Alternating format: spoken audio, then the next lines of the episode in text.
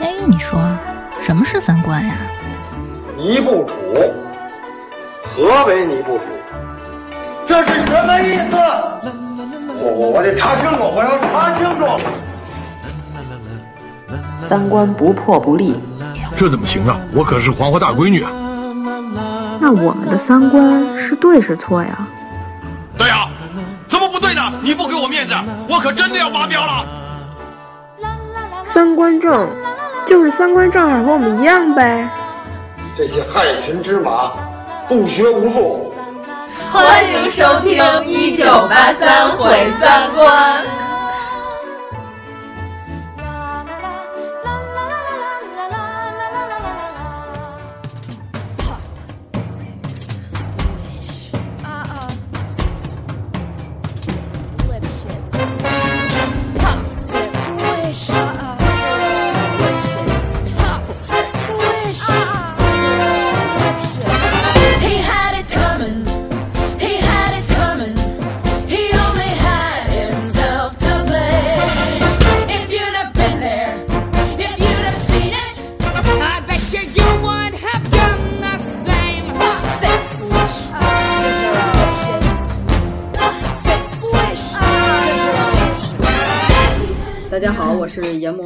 家好，我是王苏苏。大家好，我是妖精尾巴。哦，妖老师又来喽！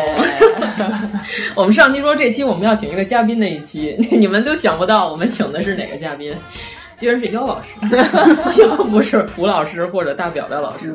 胡老师不没有档期吗？哎，我们是不是得说一下，咱那俩群都已经满了？嗯如果现在要是再想进群的听众朋友们，只能排队，就是得等。我们真不开新群了，你聊得过来吗？你就这俩群，每天我一看里边都一千大好几十条，我都惊了。真能聊，面对这么多的聊天记录，我往往采取的都是左滑。没有吧？我看你都聊的挺嗨的。嗯，对，我们就保证我们群里一直都有主播在说话。今天我们终于开始做音乐话题，你别告诉他们，你告诉他们，他们该关了。人录完到最后，你再告诉他，哎，我们要录一期音乐的类的节目，那你们都惊讶。关键我们录的是音乐剧，我们要做一期音乐剧的节目，因为我们这三个主播都是音乐剧的爱好者，嗯，也只能叫爱好者，其实也不能算算粉儿嘛。不不，观众观众，嗯，粉儿就是属于得街角堵那些演员的，哦、要是粉儿就是集卡，就是要什么 A 角 B 角什么就搞 A B 角搭配，全都要听一遍那种的。嗯，反正我是所有看的音乐剧里，我唯一二刷的就是《歌剧魅影》。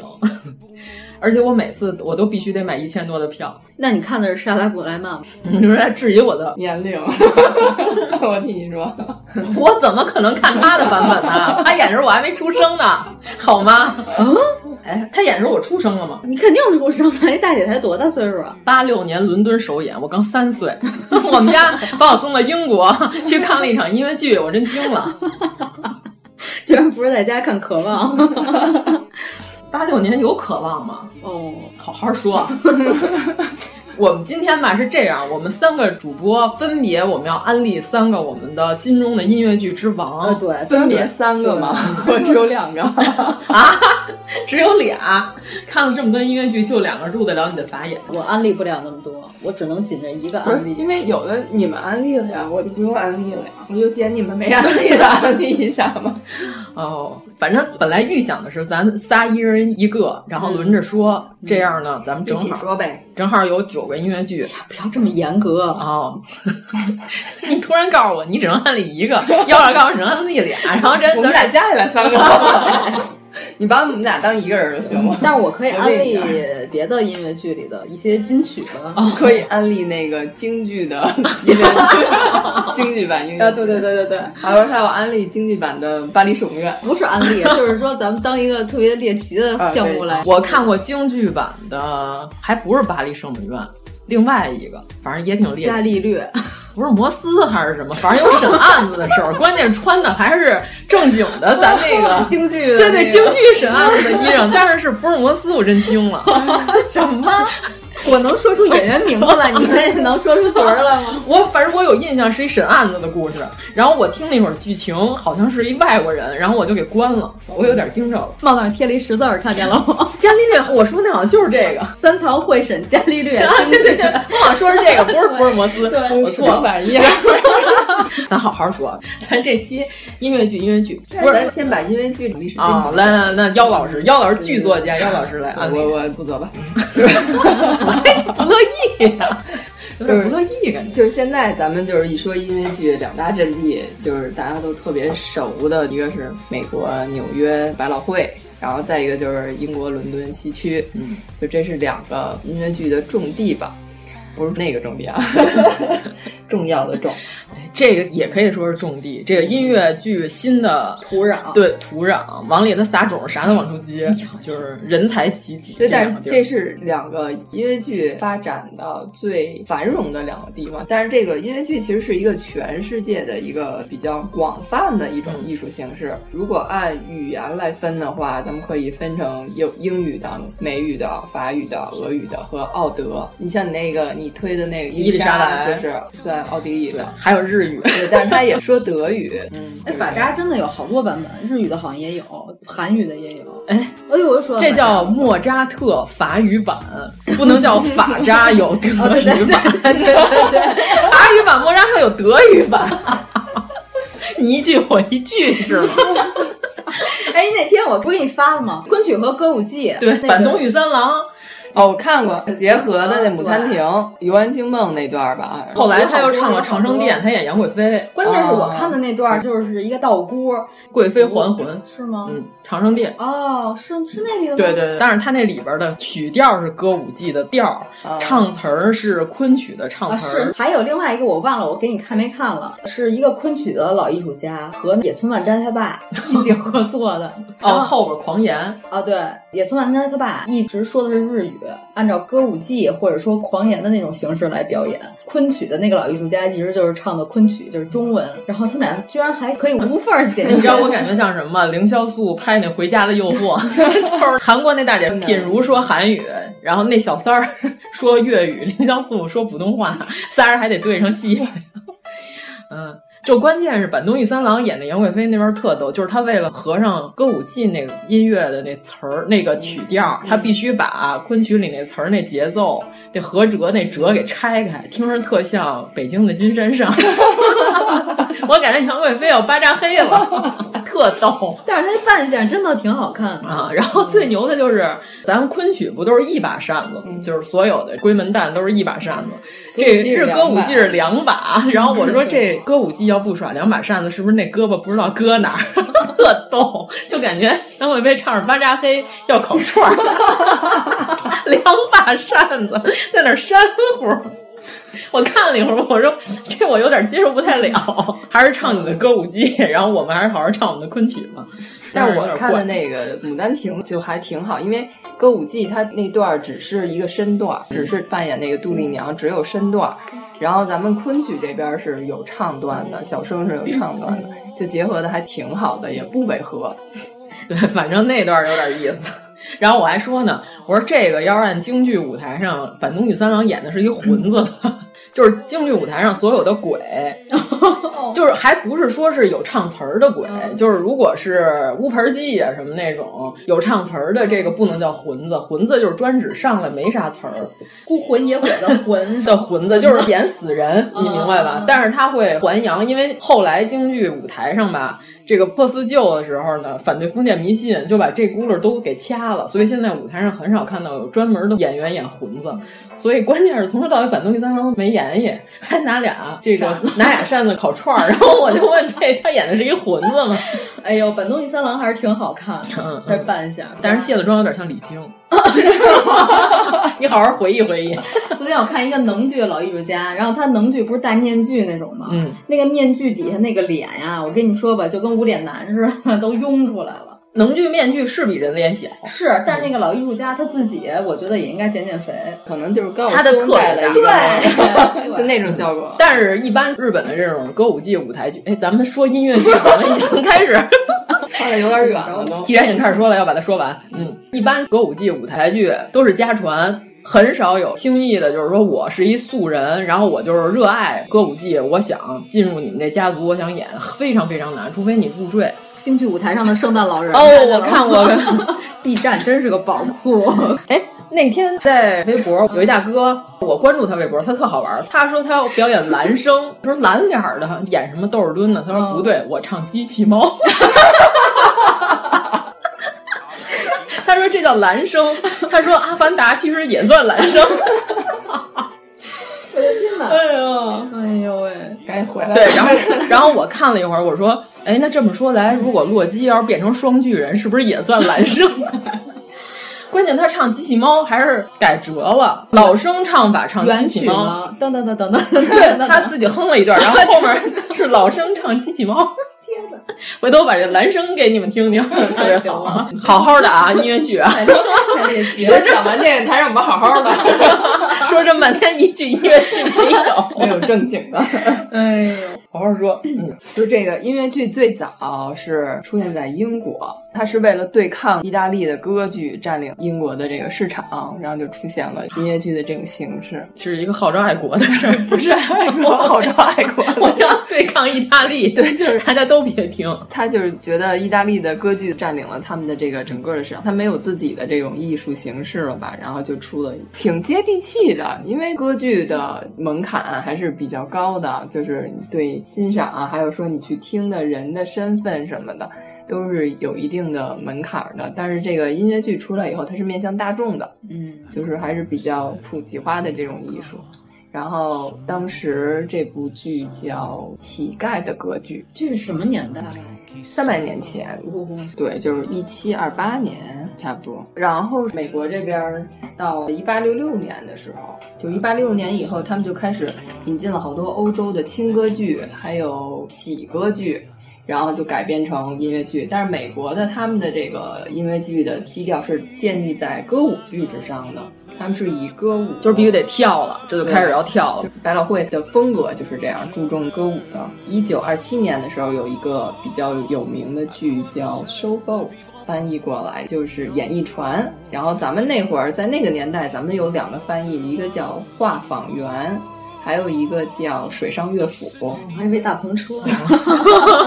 画舫园，我的听着感觉就还挺翻的，特别的那种文艺那的诗意那种。哎，我真不知道这玩意儿有三百年了。嗯啊，哎，他们拿话剧对抗不行吗？不是已经有莎士比亚？就是这个问题，就是说英国是一个没有什么作曲家，就是在音乐剧出现之前，你是不是没有没有作曲家？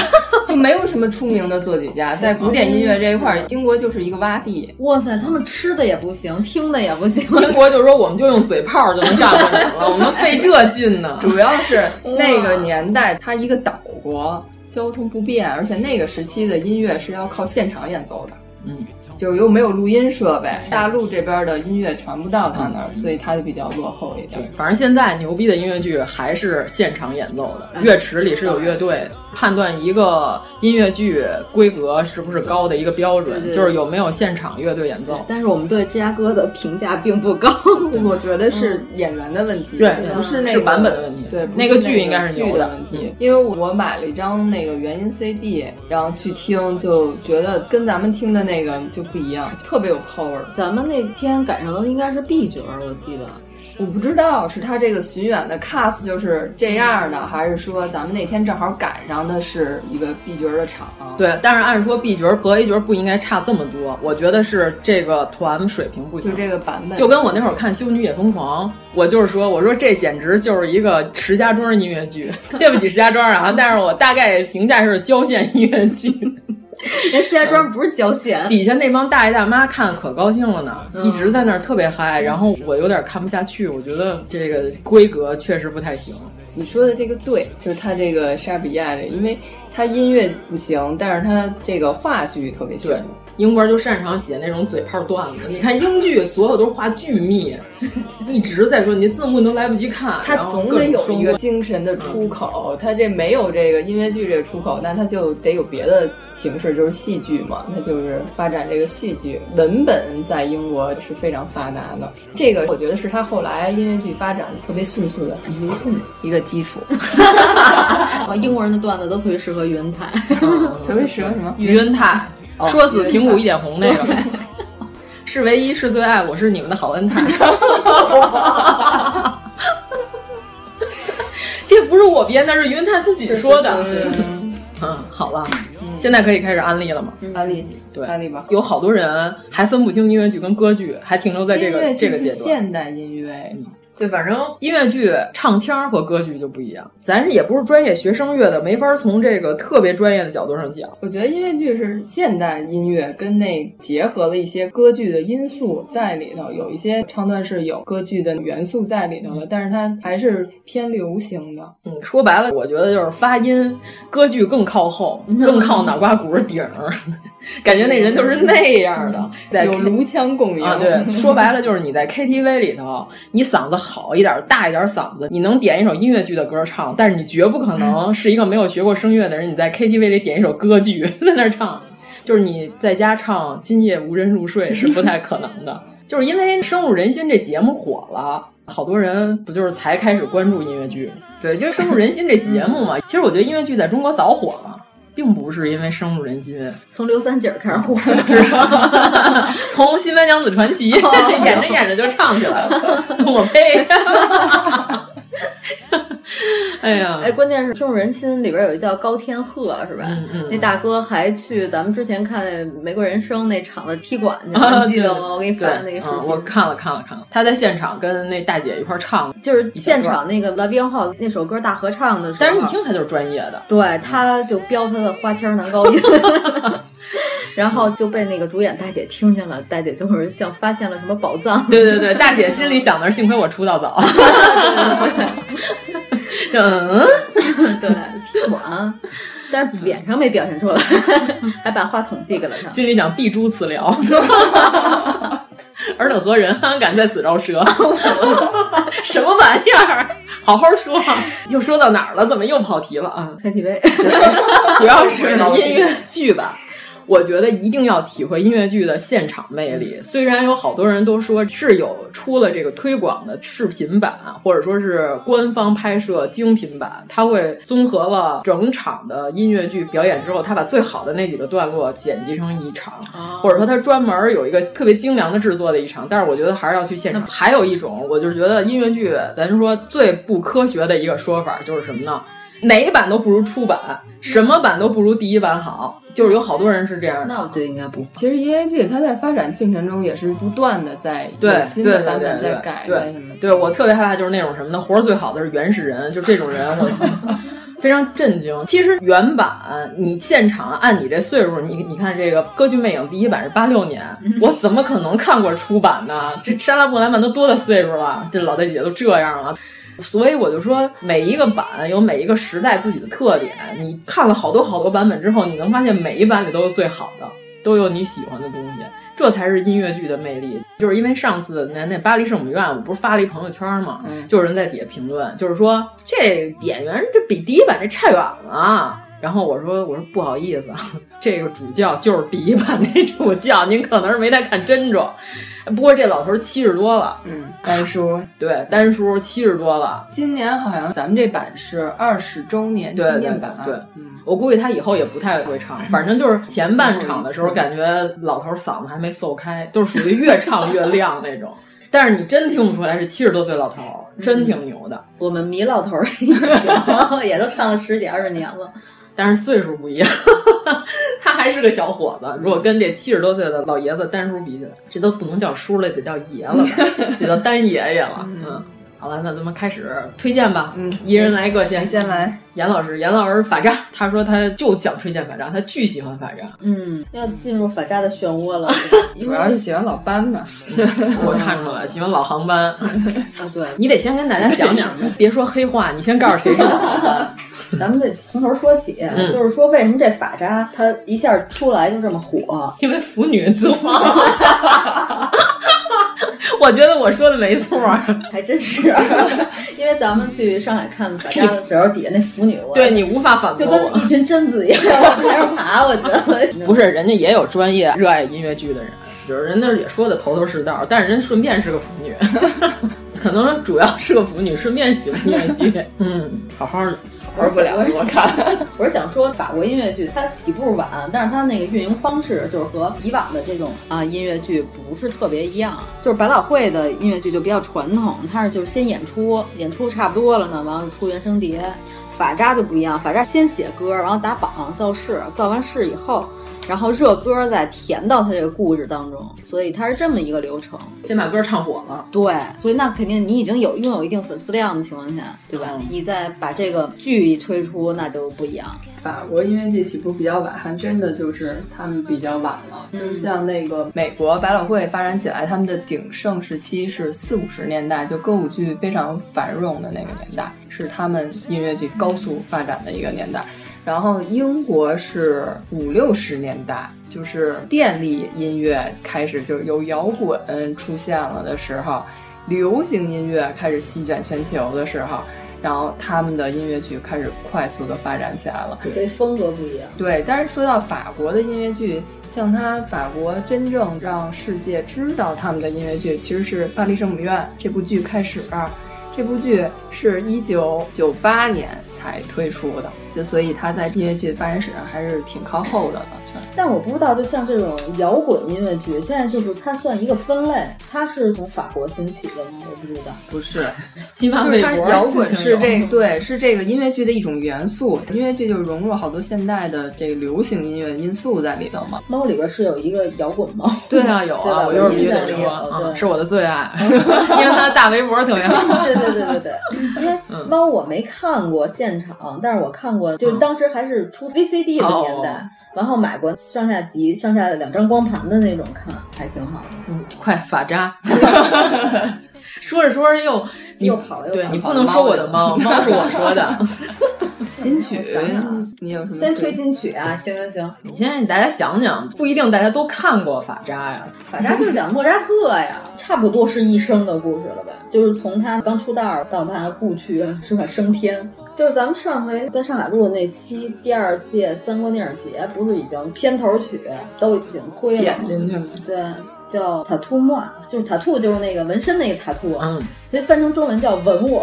哦，那先说演员呗，嗯、演员最重要的演莫扎特的这个米老头，米老头，他是个意大利人，这你都知道的，一般管他叫小米。他还是挺青春的，我觉得看不出来他那么大岁数。嗯多大岁数？他有多四十多，快五十了，我觉得。但是四十多岁，如果是一个音乐剧男演员的话，还是他的黄金时期，就可以到七十多岁。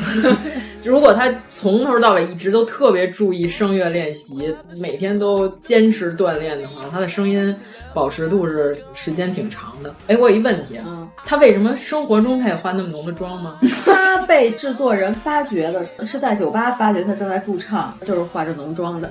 就这样的，这个没有办法哦，他可能就是个人喜好了。对，因为我不太了解这个米老头本人，我也不太了解。然后所以呢，我先开始以为大家在街上跟他合影的时候是刚刚演出完，所以还没来得及卸妆。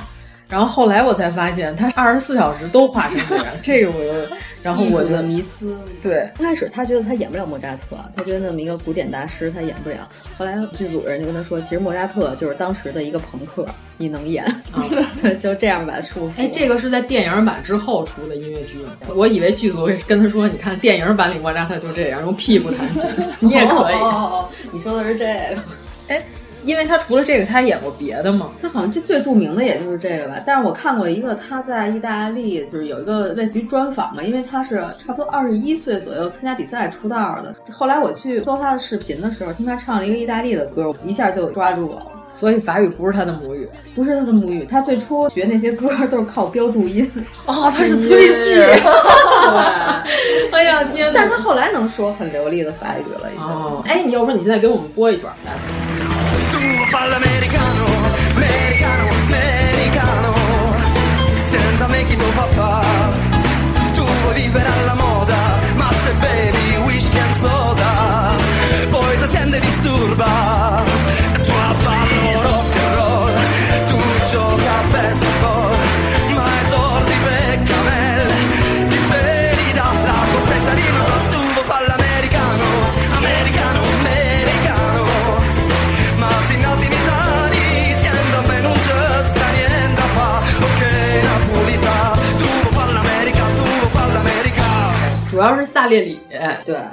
你的安利对象。关键是我们那次看的时候，萨莉莉还是 B 角儿，因为老黄班他的原名应该叫洛朗班，他最早在这个剧里演莫扎特的父亲，然后不知道怎么回事就演，哎，但是他嗓子是挺威严的，对有那个爹的范儿。对，嗯可能是大家觉得他演父亲有点儿大材小用了，这么好的嗓子。对对对，后来就演的萨莉莉。对，因为咱们看的时候，A 角那大哥已经回国了，已经走了，所以咱们就没看成 A 角。A 角 Blosa 的时候，他和小米的感觉就是小米一直在调戏他，调戏赛丽丽。但是到 B 角老航班那儿，攻受变对，换，是攻受角色变换是这样的。老被调戏了。对对对对对，好像是返场吧。老航班还一把把小米公主抱，后来大家发现小米的裤子裂了，被抱撕了。对，对主要是他现场互动的时候，我不是还与老航班老师 give me five 了一下对啊。我觉得他当时冲击的那个速度，我怕他把我手抽掉。你你看，你都不伸手吧？你你了不伸手，就摸不着你爱豆的手啊！你看，我当虽然不是我的爱豆，但是我还摸了一把。行吧行吧，那待会儿跟你握一下手。他的手好凉啊，感觉 啊，真的，我以为他们音乐剧演员在演的时候应该全身发热。对啊、出那么多汗啊！就他的手好凉啊，这我还挺意外，因为手凉代表紧张嘛。我还说，哎，难道这个他有什么可紧？他有啥可紧张的呀？真是他都演过沙漠妖姬的人，是，而且演的就是那个妖姬，就脑袋上戴着好多拖鞋的那个大哥，唱 《I'm Survive》那首。老航班老师是法国人是吗？他是法国人，但是他给我感觉他是意大利人。哎，而且哎，我跟你们说，老航班是咱们同行，你知道吗？学艺术设计，后来没干下去，唱音乐剧了。对，画画画巨好。哎呀，我们这些可怜的设计师，对他要是实在唱不了音乐剧，他在塞纳河边画头像也行。可能是受不了甲方了，终于忍不了了，愤而去唱音乐剧。老航班老师那嗓子就感觉特别有磁，像一个巨大的共鸣箱在台上行走。他前一阵儿出了一盘中文专辑，好像《月亮代表我心》还是什么，不知道。唱出来也是河南味儿的吧？不好说，跟那狼叔唱那“给我一个碗”一样。哎，是月亮代表我心吗？不知道，忘了。我不是老航班的粉丝。呃、对他，虽然说我号称是他的粉丝，但是他前两天来北京开演唱会的时候，我也没去。这你都不去？嗯，因为没人跟我一块儿去，我觉得有点没劲。我跟你说，这要是白敬亭开演唱会，嗯、我肯定不去。太难听了！我看过一个他参加，就类似于什么天猫或者什么魔鬼的那种拼盘演唱会，拼盘明星表演。就是现场你不能表演 球鞋是吧？这个没法表演，就唱那首歌。我后来把音量都关了，我只看白敬亭，实在听不了他唱歌。但是老航班的嗓子不一样啊，你居然没有去看？那北京演法战你二刷了吗？没有啊！天哪！因为你知道为什么？因为我不知道是不是他。哎，主要是这样，你是为了角色追的剧？不不不不不，那没有老航班，其实你也应该想看呀。如果是啊，但是我已经看过一次了。我在上海不是已经看过一次哦？因为那会儿我跟汤老师去上海看的《伊丽莎》。嗯我们就是说，要不是因为这太折腾了，并且这交通太贵了，说要在北京演的话，我们绝对二刷。嗯，哎，但是我现在特别后悔，有一个二零一四年吧，在广州亚当斯一家的音乐剧没有去看。当然知道消息晚了啊，都演完了。对，嗯，知道的时候已经来，我们推歌吧，推歌。老航班的《莎莎扶你》啊，《莎莎扶你》这首歌是老航班。突然他发现了有莫扎特这么一个人，有一种寄生于和声量的感觉。哦、你说这首歌的要表达？对呀、啊，是不是？然后他就崩溃了，他就是周瑜碰见诸葛亮了。就是周瑜的歌，是的，是的，我这么解释，大家就明白了。天哪，听一下这个《莎莎扶你》。Folie me guette. Je suis ce que je fuis, je subis cette cacophonie qui me scie la tête. À berceau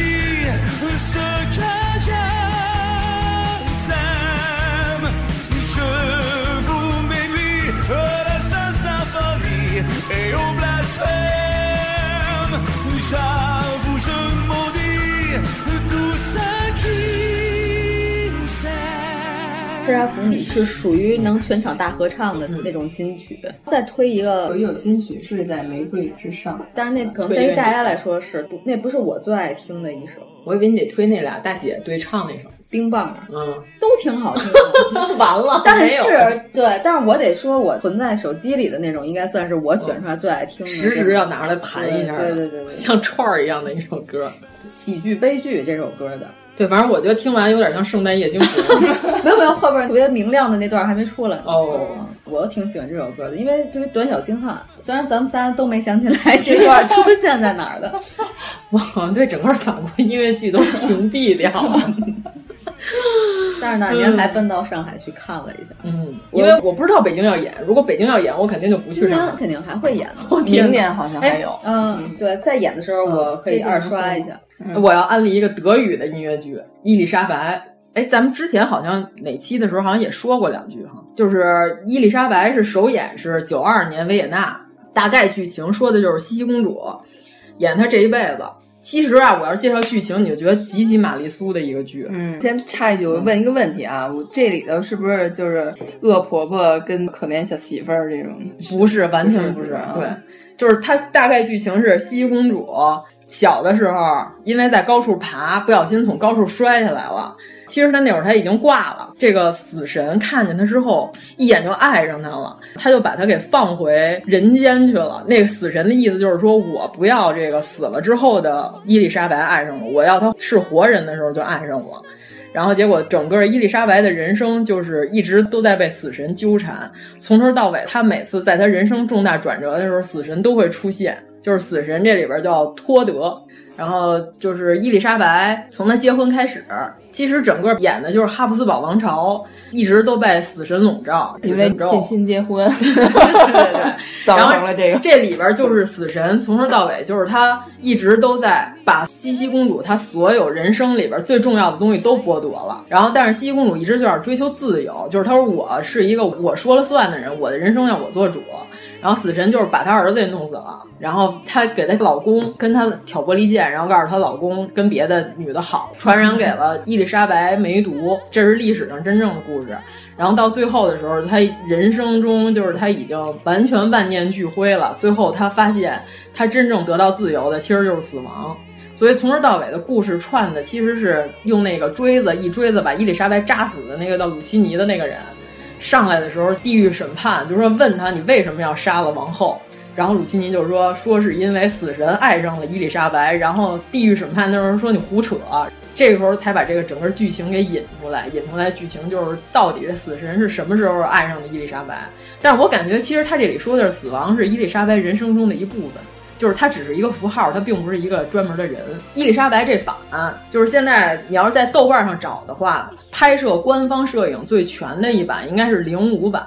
零五版伊丽莎白这版的死神就是著名的麻袋老师，就是 M A T E 啊，我不知道他这字儿怎么念、怎么发音，但是发音听起来就特别像麻袋。他这版的死神特别摇滚。就是之前的那巫叔那版，网友评价是整个舞台欠巫叔一根钢管儿，感觉他随时要扭起来。对对对，那巫叔那版特像什么《夜访吸血鬼》，你看过吧？电影对电影版《夜访吸血鬼》特别像汤姆克鲁斯演的那李斯特，嗯，就是他那版死神是属于高贵的，然后这个特别冷冷艳范儿的。结果呢，到了零五版麻袋老师这版的时候，突然你就感觉他好像要在台上脱衣服。就一个人突然炸开了，就是麻袋老师。如果你要在 B 哩上找到零五版的麻袋老师演的那版死神，你就感觉就是性感指数一下就上来了。乌叔就是冷艳高贵，因为那会儿乌叔还特别瘦，整个人都瘦都作腮了，就更像吸血鬼了。我看的现场的是二零一四年上海巡演的那版，就是大表哥演的。就是为什么叫大表哥？就是所有人都先说代号。为什么叫大表哥？是因为他在《罗密欧与朱丽叶》里演朱丽叶的大表哥，所以粉丝就爱称大表哥。我觉得这样好记，就是因为演员的名字，你如果加上代号之后，你就特别容易能记住他。反正我要是说伊丽莎白唱的最好的，其实还是初版的《皮亚女王》。她唱的皇后特别有范儿，而且我觉得她是这几版伊丽莎白里头最有女王气质。就是她那里边有一段，就是伊丽莎白说，因为她婆婆不是说把她孩子带走了吗？就是说你不能养你的太子和公主。然后伊丽莎白就要抗争，她抗争的办法，她就是跟她老公，她就说我可以帮你用夫人外交，因为我有美貌。然后咱们各国在奥匈帝国整个巡游的时候，然后我用我的魅力来帮你吸引这些国家的支持。但是呢，交换条件就是你必须把我孩子给我，我得自己养孩子。然后这里边就有一段，就是伊丽莎白一直在屋里打扮，就是她从头到尾她都没出来，然后国王就一直在外面求她。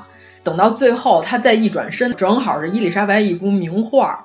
她一转头，跟那张画上西西带着星星那对，带着他那套特别特别著名的星宝，然后还有他身上那个白裙子，一回头，他从画框里走出来，然后你看那个画面，就呜，鸡皮疙瘩都起来了，真是太好了，太美了。因为茜茜公主本身在历史上，她就是一个著名的美女。对，反正就是皮亚老师这一版的嗓子特别亮。就是我要推一首，就是我刚才描述的这个场景里头，我现在我要说德语了，我要开始说德语了。我们反正也听不懂，你说吧。这是就是活该，就是我现在要说了，这，哎呀，我说德语之前我怎么觉得这么好笑？这首歌叫怎么发音？When。Tanzanville，听起来像德语吗？就是这首歌叫《当我想跳舞》，就是茜茜公主，呃，伊丽莎白从头到尾，她就是说，我要是想跳舞，所有的这个舞步节奏都得老娘我掌控，得我把握。所以现在我给你们听一下这首。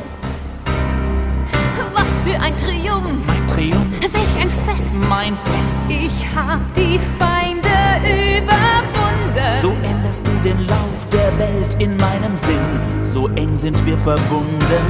Ich tu's nicht für die Welt, Nicht für die Welt, nur für mich. für mich. Jetzt hab ich meinen Weg gefunden. Sie haben über dich gelacht. Doch jetzt hast du dich durchgesetzt und sie besiegt. Sie hielten mich an Drähten fest, als Puppe, die man tanzen lässt. Doch ich werd keine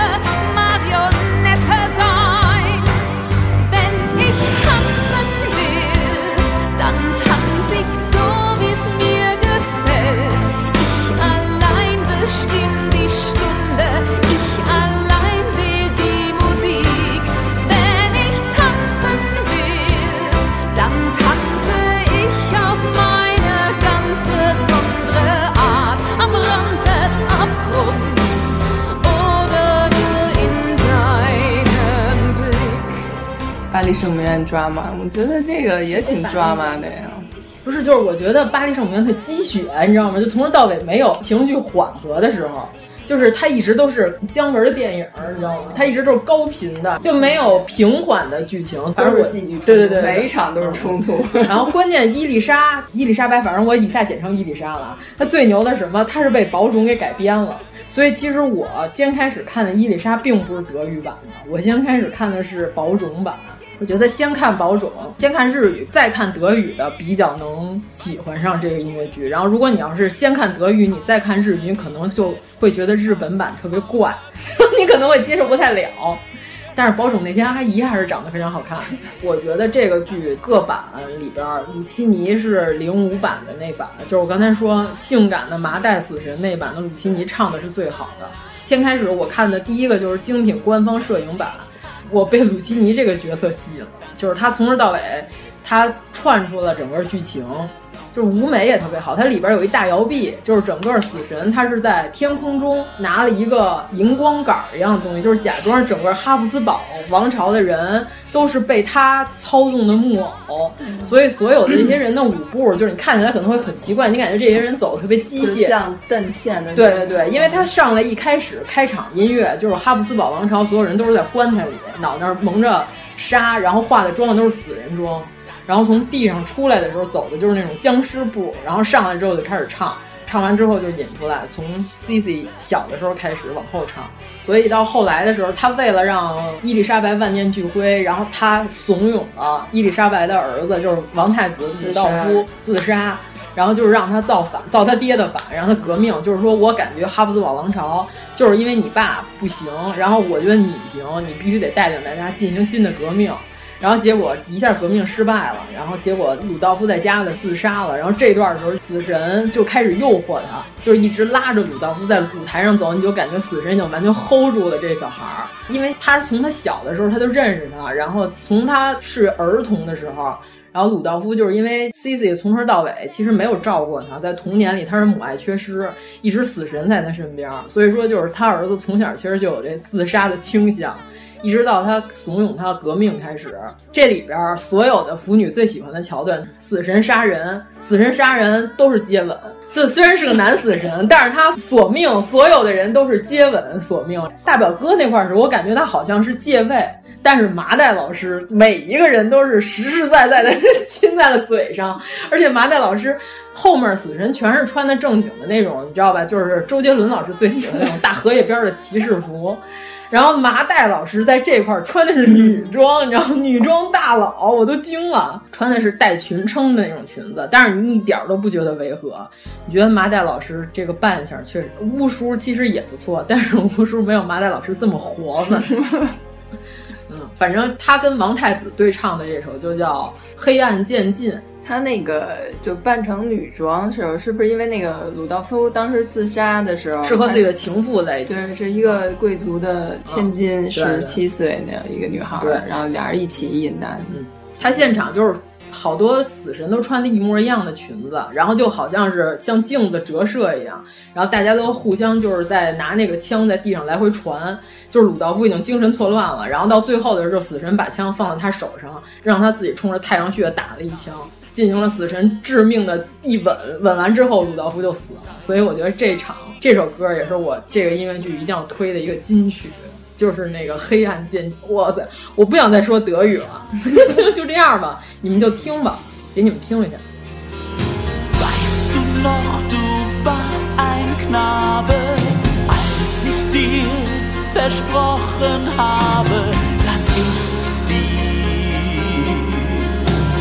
Immer nah bleib.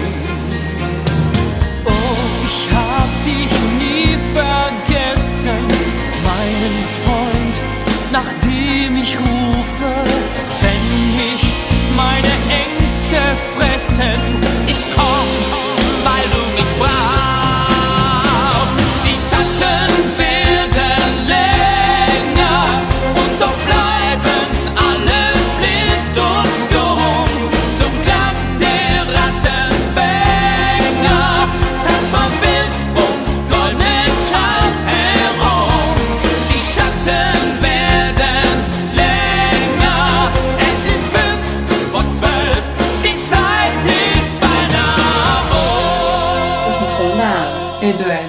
大是德语的音乐剧的一个风格。完了是吗？哎，竟然是宏大，你知道吗？我觉得我这首歌我听着觉得特别妖里妖气。没有，我觉得挺宏大，因为我听这版这个原音，因为我没看过现场啊，伊丽莎，啊但是我听过原版的 CD，就感觉整个都是特别宏大，而且就是德国的音乐，就是那种很正统。如果你要没看过，你单听这个歌的画面，你想象中应该是什么样？应该挺正经的，就不会像他说的那个，怎么又穿裙子又又就是现场是死神一直都在 抱着王子唱完了整首歌，所以我觉得腐女应该特别喜欢这首。就是他一直在操纵这个王子，你就感觉这个死神贴在了王子的身上，有点像背后灵一样。就是王子鲁道夫自己走路就有点像个残疾人，你知道吗？就是整个他的肢体都是被死神支着走的，就是他不想往前走，就是死神拽着他，就是整个现场是这么一个画面，就是一点都不宏大。除了背景那几个伴舞之外，主要就是看的是死神跟王子两个人互相的搞基是吗？我并没有这么说。从头到尾还是死神在狂追伊丽莎白，整个音乐但词儿反正也听不懂，嗯、就是音乐风格的感觉就是非常严谨，还是那种挺像奥地利和德国的那种音乐。他这大概歌词儿就是死神说：“我们终于打破沉默，我们终于彼此说话。”然后鲁道夫就说：“是你认识我。”然后死神就说：“还记得吧？那时候你还是个孩子。”然后到最后就是你听最宏大的那块儿就是。伴随着捕鼠人的牧笛，围绕着金牛犊，他们疯狂起舞，黑暗就要来临。如今大限将至，时日无多，就听起来你就感觉这个王子离死不远，是一首魅惑的歌曲。其实他是在诱惑他去死。你单听音乐，你感觉好像是要开国大典是吗？开国大典。要说一下伊丽莎白这个历史人物吗？伊丽莎白茜茜公主大家都应该知道了吧？这个也不用特别说了。但是我觉得，就是咱们现在影视啊什么的作品表现出来的，还都是挺维护那个茜茜公主的、这个哦真善美的。对对对。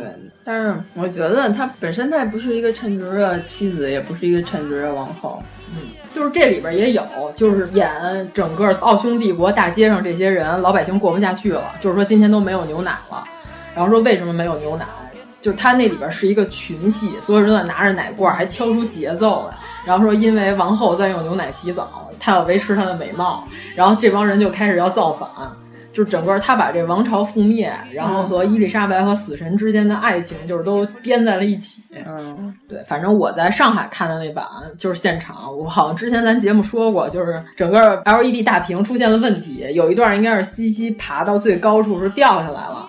摔完了之后昏迷了，结果死神看见他的尸体，但是他那会儿他完全是个萝莉，就是我觉得死神是个萝莉控，你知道吗？就不知道为什么一眼看中了一个未成年少女就喜欢上他了。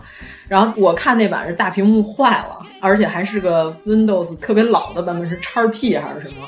就是所有演员对着一个 Win 叉 P 演的特别投入，然后特别认真。我们底下这帮观众因为太了解这个剧了，我们知道这个画面上会出现啥，我们还得再跟着一起想象。你们也得认真，所有人都在配合他们的表演。但是舞美确实是非常漂亮的，我可以这么说，就是它中间有一段的时候是一个巨大的、特别华丽的马车，是 Cici 当年和国王一块儿 结婚时候用的那个华丽的那个金马车，但是它那马车是一个破的，就是轱辘都歪着，整个瘫在舞台上，是一个巨大的布景。他那意思就是说，表面上华丽的东西，就是马上就要覆灭了。所有的东西都是非常华丽，但是又非常破烂。金玉其外，败絮其对对对对。但是她老公也是曾经一挽 狂澜，然后让这个每日欲下的这个王朝反复又站起来，起死回生了，对，又挣扎了一下吧。反正按这个音乐剧解释，就是为什么没有力挽狂澜成功呢？因为死神看上他媳妇儿。对，后边还有著名的吵架歌，就是国王跟死神两个人在地狱里吵架。就是国王就是说，就是那个王后是爱我的，然后死神说不对，然后其实他就是爱我的，因为你不能给他自由。反正这个音乐剧我是特别推，好像听说是过两年北京要引进，就之前是上海演过。大表哥那版太正了，你知道吗？我觉得死神得邪一点，所以麻袋老师的那个。虽然和乌叔那版比风格不一样，但是两版我都很喜欢。就是我没有说我必须得喜欢第一版，但是麻袋老师那嗓子吧，是那种特别摇滚的那种，就是他属于嘶吼型唱的。乌叔就是我大哥多高的高音飙，我从来都不破嗓。但是麻袋老师就属于我要为了这高音儿，我来一摇滚的那个，这怎么形容呢？就是摇滚那种，有的时候你知道这声音都破了，嗯、但是你又觉得破的刚刚好，就这感觉。撕裂的状态。对对对对对对对，严老师沉浸在自己的世界里，你好好的。姚老师安利一个吧，那就巴黎圣母院吧。哦，嗯，刚看完的，对，刚看完的，八月份在北京的那个天桥剧院刚刚上映完。我们是跟那个粗老师是一场，但是我们没有见面。嗯、对，我们都不是同一时间买的，后来才发现居然买的是一场。对，是一场，然后座位不挨着，但是确实是一场看的。群里头有好几个人还跟我说，跟我是一场，就是好多人都在听《巴黎圣母院》，因为知道丹叔要来嘛，就听说北京的音乐剧含单量特别高，含单量。我认识的人里头有看的不是单数的，他是下午那个、哦周末下午场就不是单数，晚上场是。因为他先在上海演的，好多人看完了上海的又追到北京接着刷，二刷是吗？嗯，真有钱。嗯，巴黎圣母院这个剧是一九九八年才首次推出，好评如潮。嗯，但是兔老师觉得有点 过于抓马。哎，你知道我觉得问题是什么吗？嗯，他从头到尾他没有人说话，为什么要说话？累，看着累。就是一个音乐剧，从头到尾所有的人一直都在唱。你知道为什么吗？这是法国音乐剧跟其他国家音乐剧的一个不太一样的地方，它是唱跳是渐离的。他跳舞的是跳舞的，唱歌人他是没有舞蹈的。之前我不是发过一个罗密欧的那个视频，你还说哟，法国人现在都开始演杂技了。这里也是，这里也有 拿腿绷的龙门大卷，有有对杂技特技表演。这是法国音乐剧，就是从巴黎圣母院开始。就奠定了它这个表演形式特点。我不是今年还看了那个《罗密欧与朱丽叶》吗？嗯，他也是这样的，就是唱跟演是建立开的。其实看上去有点像演唱会似的那种的感觉。关键你看法扎是不是演着演着还聊会儿天儿，说两句话？这个从头到尾没有人说话，从头到尾都在唱。那不就跟《玫瑰人生》是一样的吗？但是《玫瑰人生》是有点像演唱会，你知道吗？就是他是在唱歌，就是你就相当于王菲开演唱会，不聊天你也能忍了。但是这个从头到尾就是后面人在拉腿绷的、龙门大卷，在演杂技，然后前面人在唱剧情，而且每一场都这样，嗯，就没有那个让你休息的时候，我就觉得特别累，看着就看姜文的电影，姜文的《一步之遥》特别累，这就是我看《巴黎圣母院》的感觉。我以前在 B 站上看过一段视频，我就感觉大家特别革命，对，唱的特别鸡血，就是法语我听不懂，我瞎写弹幕我写，同志们，我们一起站起来，推翻这个封建的王朝吧，就是一点都不违和，和画面完美的融合在一起，因为它是有这个原著在这儿的，嗯。他这个原著里头确实，因为雨果在创作这个这个《巴黎圣母院》这部书的时候，就他的时代就处于一个七月革命的那个背景下，所以他就确实把革命的这些有一些影射写到了他的这个著作里。这个音乐剧在以这个文本为改编的时候，也加入了这个元素在里头。但是他剧情唱的是破鞋呀，就是他用一个要革命的高昂的嗓音唱一个破鞋的故事的时候，我就有点嗯。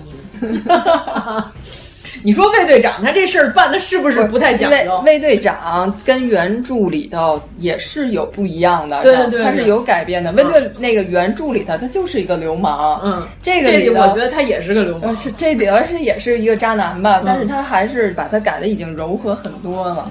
就他还是有一个情感在里头，他还觉得他喜欢上艾斯梅拉的，对不起他的未婚妻，他还有这么一个这样，反正就是改编了以后，这个角色就已经没有那么渣，不是特别渣了，虽然也是挺渣的吧。反正我觉得就是第一次看音乐剧，你可能最喜欢的应该是诗人。啊，那个吟游诗。人，对对对，格林果，嗯。嗯，开场就是格林果上来唱了一首金曲，就是《大教堂时代》，嗯嗯，特别有名，特别有名，就是现在要放。要放了，要安利一下子了。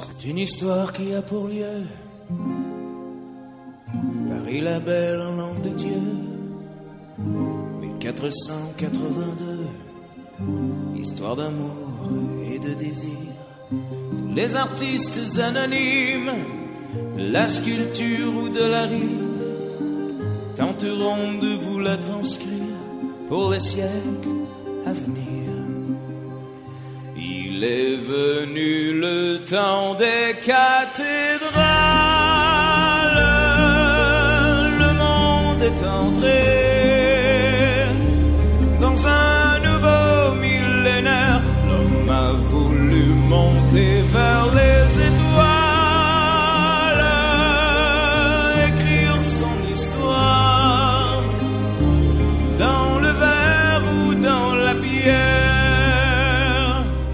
一首金曲就是《大教堂时代》，这个应该大家都比较熟，就是安可也是唱的这一首。现场还发了一歌本儿，让大家照着可以一起跟着唱，但是歌本写的是法语，我都不知道他们怎么想的。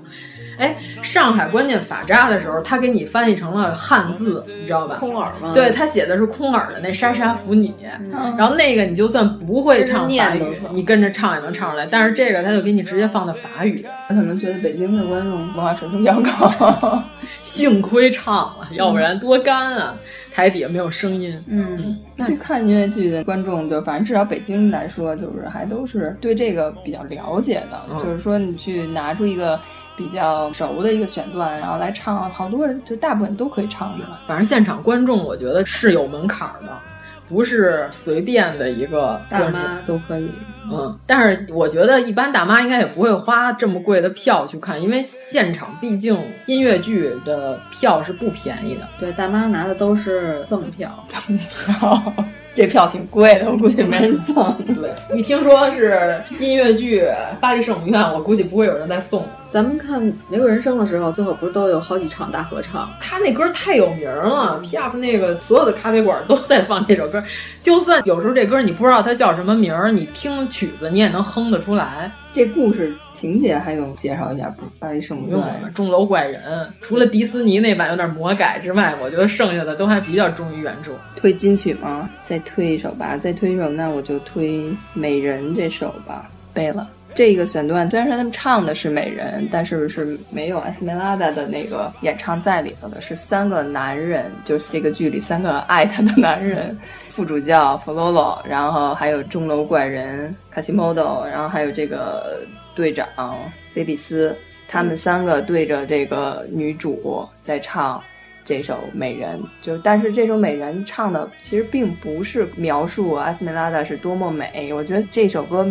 反映的是这三个人的他们的性格的展现。通过这个词吧，你可以听到这个 Casmodo，他唱的，他是欣赏美，然后想去保护她，但是并不想占有她，他是这样的一个。然后呢，到了这个弗洛洛这儿，副主教这儿，他就是一种欲望，就是想占有她，对她就是那种致命的诱惑的那种的。他觉得她是一个罪人呀，就太美了呀，然后诱惑她。他是一个神职人员，然后他都对自己的信仰 产生了动摇。他在他眼里，他就是法海，阿斯梅拉的就是青蛇，对吧？所以你们打算补一下 B 站上的京剧版的，由史一红主演的《巴黎圣母院》。我知道这，我还知道史一红演《新龙门客栈》，他一人分饰金镶玉和邱莫言两个角色，好看吗？不好看。看完了第一场那大歌舞，我就把它关了。我觉得受不了了。石一红老师现在有点走入魔道，你知道吗？有点吓人。不是，我觉得艺术探索是可以的，但是你有一个大概的 方向，对你不能抛弃你的这个剧种。我说的这个没错吧？我的形容就是文化差异太大了，就是你没法融合。我觉得特，我叫瓦西里去把亮是弄，为什么到这个时候还没会来呢？列宁在一九一八的评剧版 《东宫》里有好多裸体，我还挺喜欢这个的。你还别说，有机会可以看看。说的不是东西南北的东啊，是冬天的冬，是俄罗斯那东宫，确实不错。我们又跑题了，又跑题了，嗯、好好的。然后再回到这首《美人》，菲比斯他的这个唱段里头是一个被美人诱惑的、即将出轨的男人的这种感觉。对，其实我觉得是他在诱惑艾斯梅拉达，就是这个吉普赛大姐根本就没怎么着。大姐。就是吉普赛小姐姐，嗯嗯，根本没怎么着他，是他自己有未婚妻了，然后他老招人家，他给人睡了，然后他恼羞成怒，就他认为我的名誉被破坏。他那个剧里的好像是他被刺伤了嘛？对对对，他等于是丑闻爆出来了，嗯、然后他要忏悔自己，就是他这事儿败露了，嗯，搞外遇这事儿败露了。他本来就想玩玩就算，谁都不知道，所以他约了一个没有人的一个黑暗小酒馆，然后结果。情人旅馆，他被大主教扎了。对，所以就这一首歌，然后是三个男人在一起唱，就每个人有分有合的这样一个配合的一个唱段，但是体现的是三个人不同的这个内心世界。表面上是他们仨在吹艾斯梅拉的彩虹屁，其实是他们三个人在说自己，对，就是内心的龌龊，对，是展现的自己。人家卡西莫多不龌龊好吗？对对，除了卡西莫多，那俩都挺龌龊的。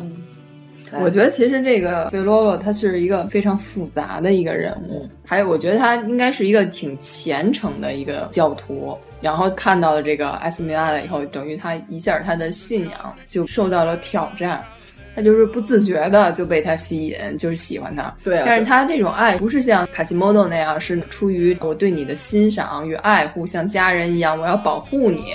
他的这种爱是出于欲望，然后就想占有你，对美色的被诱惑是这种。就是打心眼里他也没瞧得起他呀，对他就认为这女的我睡一下就睡一下，他不是说我睡一下，他觉得他是一个卑贱的人 啊，但是他又同时又挣扎，说我为什么会被一个这样我这么高级，对血统卑贱的人对他产生了这种情愫对，就是相当于我突然发现有一天我突然可能喜欢上蔡徐坤了，然后再想我这样的审美，我怎么会喜欢蔡徐坤呢？然后不断的质问自己，然后还想把蔡徐坤毁灭掉，大概是这种吗？我可能这辈子也不太可能喜欢蔡徐坤，我就是举个例子，所以他是一个很挣扎的一个反面角色。嗯嗯，好，那我们听一下贝勒。嗯，哎，贝勒这不是个意大利语，这 不是一句清朝话。贝勒，贝勒可还行？哎呦。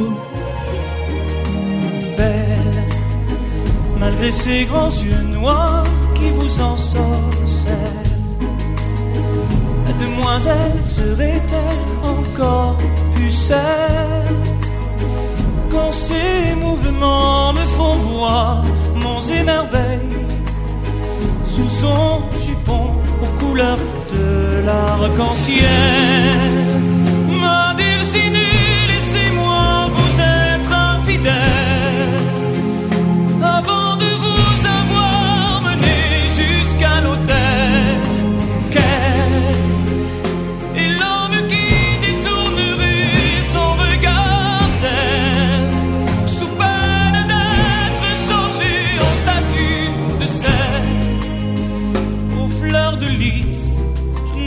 Pas homme de foi J'irai cueillir la fleur d'amour d'Esmeralda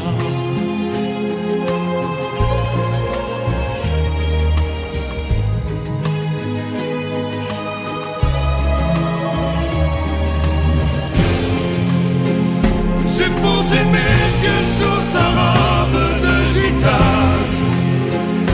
À quoi me sert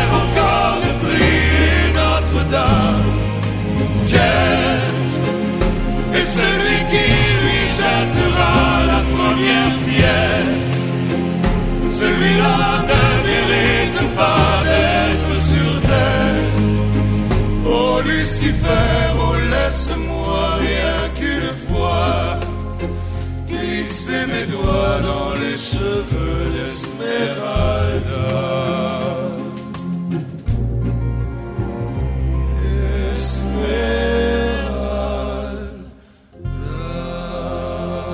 就说呀，我说这个艾斯梅拉达怎么会看上这个队长？可能也是瞎了。对，你知道，我就觉得雨果写这就有一个问题，就是什么呢？嗯她是一吉普赛流浪大姐，对吧？她从他们住那地儿流浪到这儿，流浪到巴黎，她这一路上都靠卖艺，对吧？她啥人没见过呀？她怎么可能会喜欢上一个小白脸一眼就看得出来这个没有好心眼子的一个卫队长呢？这卫队长得长得多好看才行？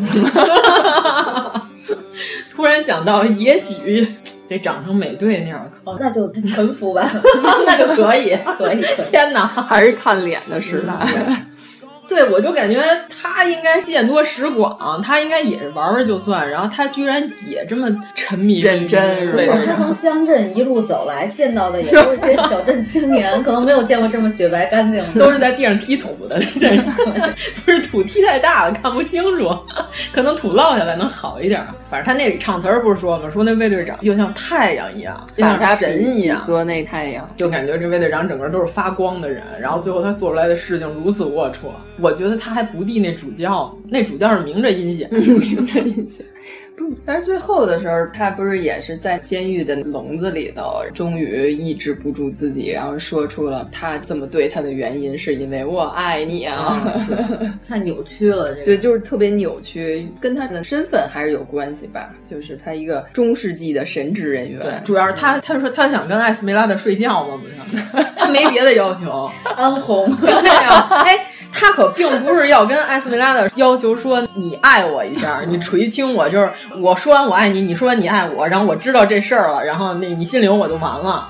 他没有要求任何关于这个精神方面的回应，他上来就说我要和你睡觉，只要你和我睡觉，你就不用死。然后结果艾斯梅拉达也是硬刚嘛，就不跟你睡觉。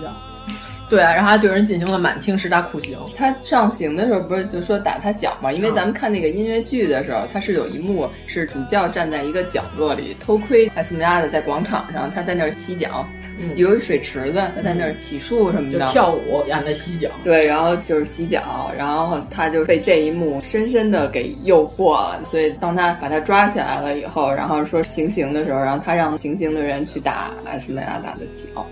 我觉得好像是不是中世纪，因为他那会儿教士不是都讲究禁欲嘛？对他们不能结婚。如果他发现他喜欢哪个女的，有一种他是会鞭打自己，就脱了衣服然后拿金条打自己；还有一种他是把这个女的拉出来，大庭广众之下打，就说就诱惑，就是你魔鬼，你诱惑神职人员，然后他们的丈夫还会鼓掌，干得好。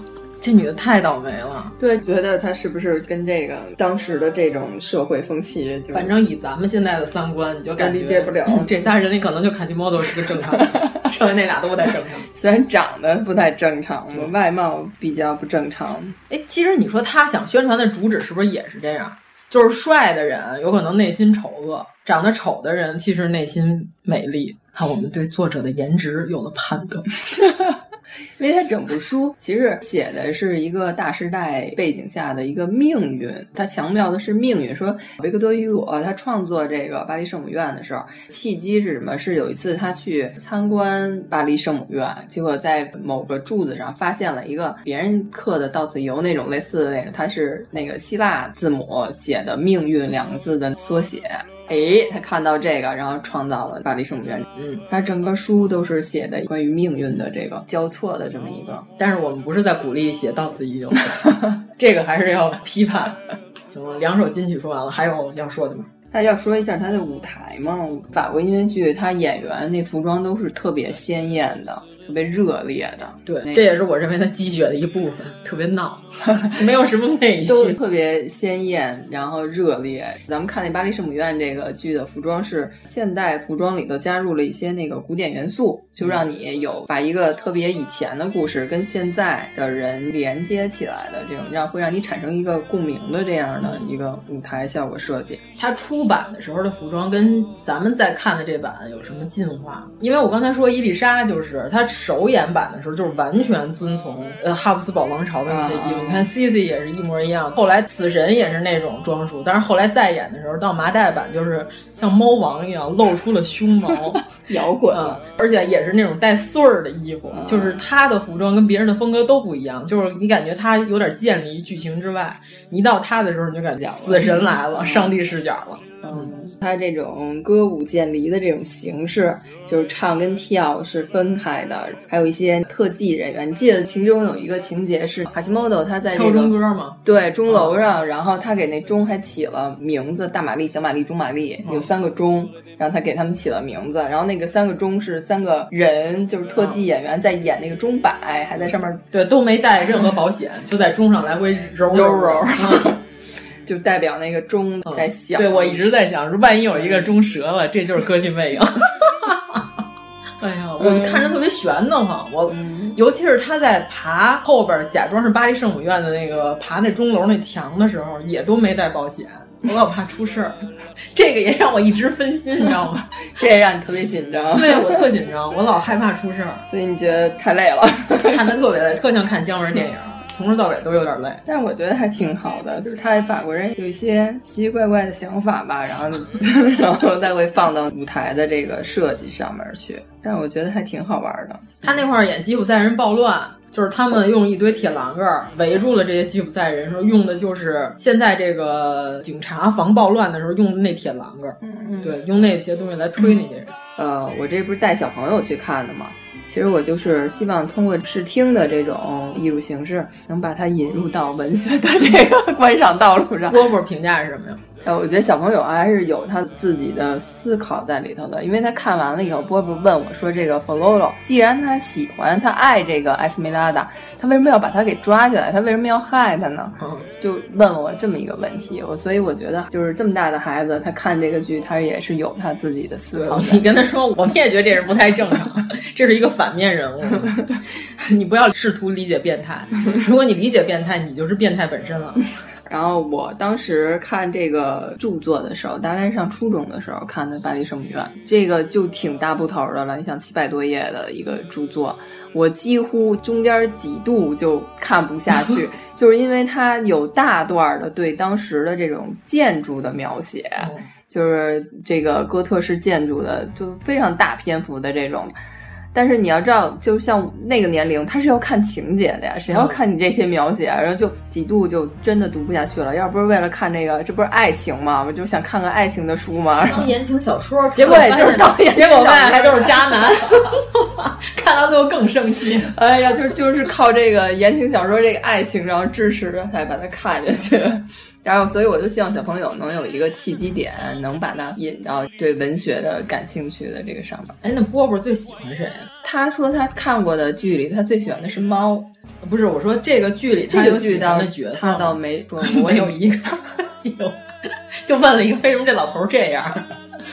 小朋友的世界，对小朋友的世界，嗯嗯，我以为他看完他会喜欢那个诗人，也没有，哦，嗯，他就这部剧还就反正可能他还有点小，有一些其中的东西他可能理解不了，但是在他能理解的范围内，我觉得他能提出这样的问题和思考，我已经很知足了。因为刚看完的时候你也没有采访他，对我也没有问，你看人家徐锦江就是，每次都要求儿子写作文，我怎么这么没用？饭也不会做，我不信我饿不死，我干脆就不吃了。天哪！我再安利我第二个了，名场面必须要说的歌剧《魅影》，是不是？这听起来如雷贯耳，这名字。只看过张国荣那版。张国荣那叫夜半夜半歌声，不一样吗？不是，完全不是一回事。算是一个改编吧。啊，对啊，跟意思不是一样。对，张国荣那版小姐是喜欢被毁容的这大哥的。不，张国荣那版是因为喜欢他，张国荣才被毁容的。哦，歌剧魅影，如果还有人不知道剧情呢，我们小的溜的介绍一下。嗯，大概剧情就是有一剧院里一姑娘叫克里斯汀，就是 Christine 嘛。她从小他爸是一拉小提琴的，后来他爸死了。在他小小年纪，他爸就死了的时候呢，就跟他说：“你爹我虽然死了，但是我会变成一个音乐天使，回来再指引你以后人生的方向。”其实是一句安慰他的话。结果呢，这克里斯汀他爸死了之后，他长大了，他有音乐天分，他嗓子特好，但是因为他就是一小角色嘛，在剧院里那种伴舞，就是四排以后的人。有一天，剧院里真的有一个声音出现了，但是他看不见人，好像是他去他爸爸的墓地地里头对去祈祷，然后突然就听到了一个声音，对，然后后来结果这个声音就是开始指引他当他的声乐老师锻炼他，结果他那嗓子就一下就惊为天人。原来一开始的时候，他是一个很平庸的一个演员，但是就是自拍以后，经过这个不明的这个声音调教以后，一下就进步的特别的大，就特别突出。然后在他的世界里，他就管这叫音乐天使，他就认为这是他爸还魂回来指导他了。其实呢，是在剧院里住的一个脸生下来就是畸形的人，嗯，但是他是一个建筑。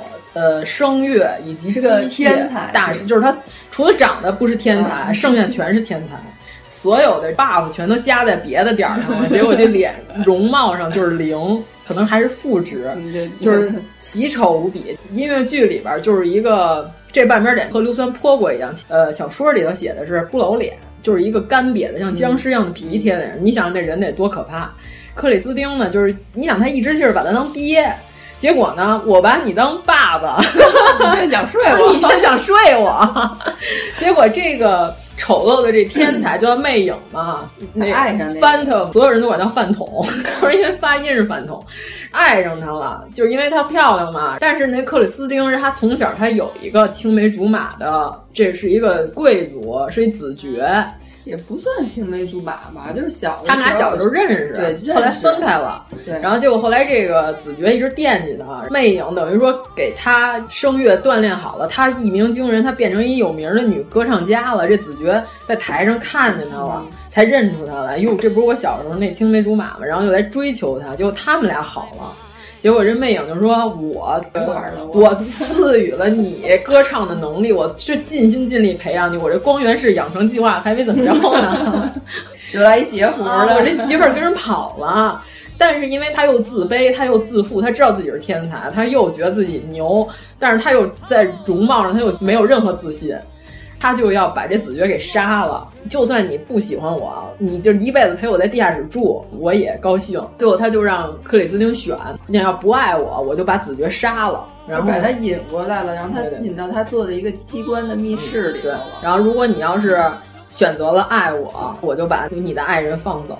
结果克里斯汀这时候就深情的吻了魅影一下，然后之后魅影内心就崩溃了，不知道为什么他这会儿他就崩溃了，因为他从小从来没有得到对，从来没有，就是他妈生下来都不爱他，对，因为他妈一生下来这样就把他扔了，可能以为他是胎盘，然后把胎盘养大了，然后因为他长得实在太恐怖了，就他从小就在马戏团里长大，你想他就是。当畸形秀被人展示，其实他去过一些异域国家，什么波斯里头好像还有一个波斯的人救过他，是吧？对，音乐剧里倒没怎么演，但是就提了一嘴，就是小说里头剧情非常复杂，就介绍他为什么能变成一机械大师。所以他把整个巴黎的这个剧院地下变成了一个他自己的充满了机关的这个地宫一样的，所以他在整个的这个剧院里，他想去哪儿去哪儿，所有的地方他都给打通了。那地宫能一直通到克里斯汀他爸的墓地。你想巴黎他自己修了一地铁，你说这是一个多么大的一天才？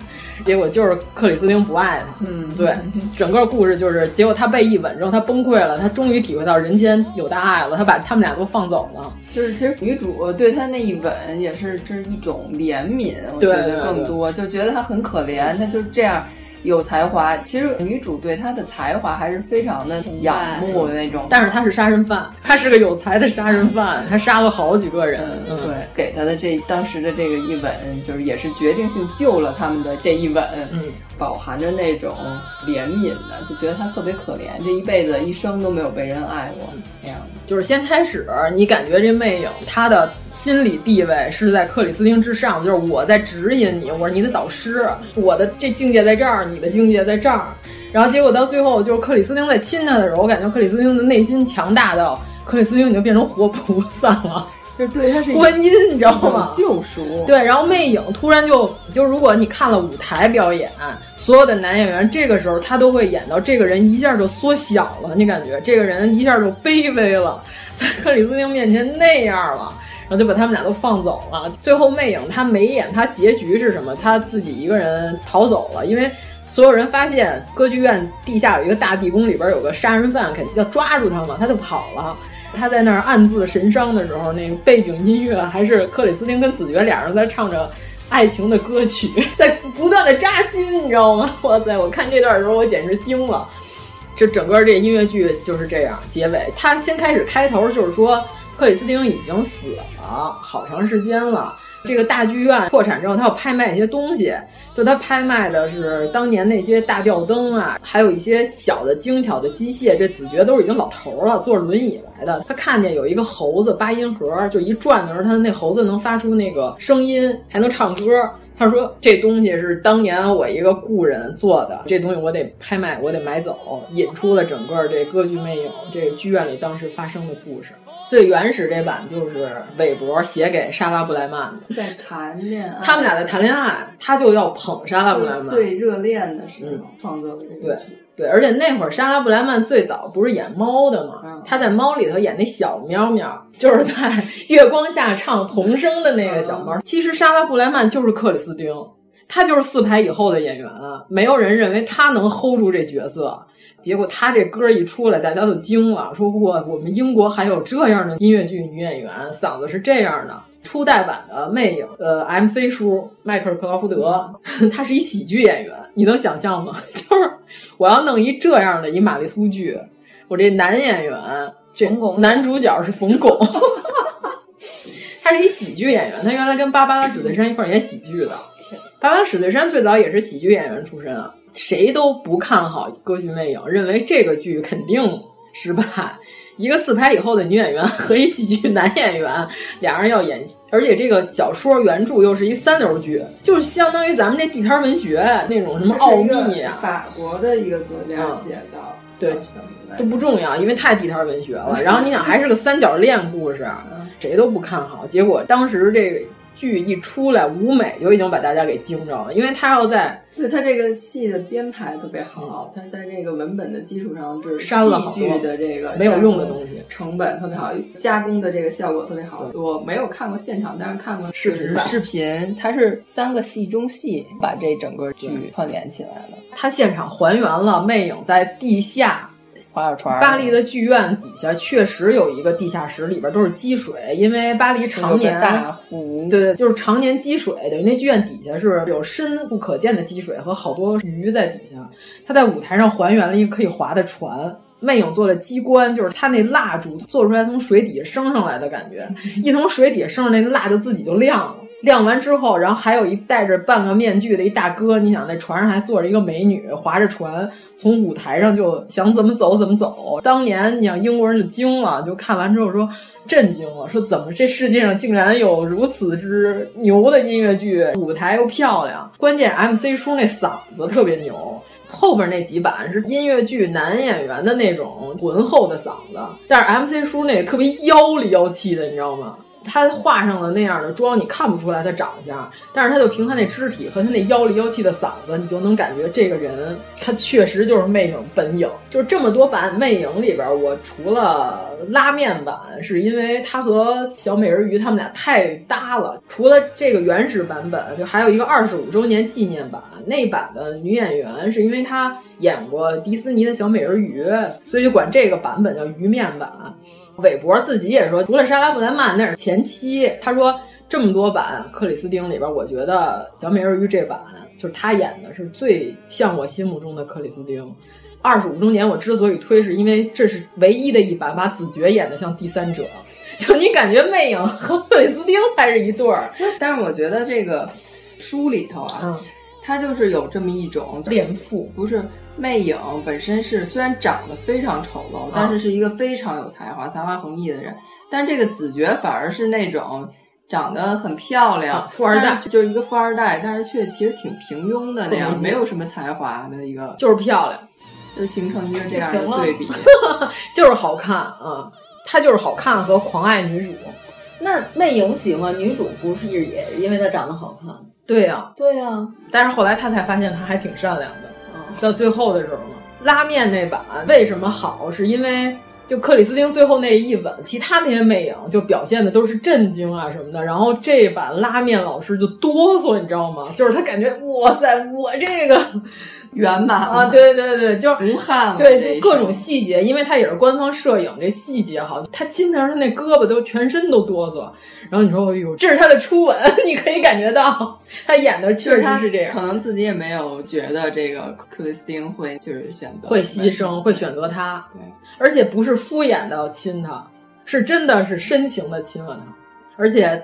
之前他们俩在戏中戏嘛，魅影还写了一段戏。他们俩在台上的时候，克里斯汀就是说写完戏自己过过瘾啊，我要帮你们把这个魅影抓住。然后我知道这是魅影在跟我唱。他们俩在那个演的时候互动的时候，你就已经感觉到魅影已经开始心理防线已经崩溃了。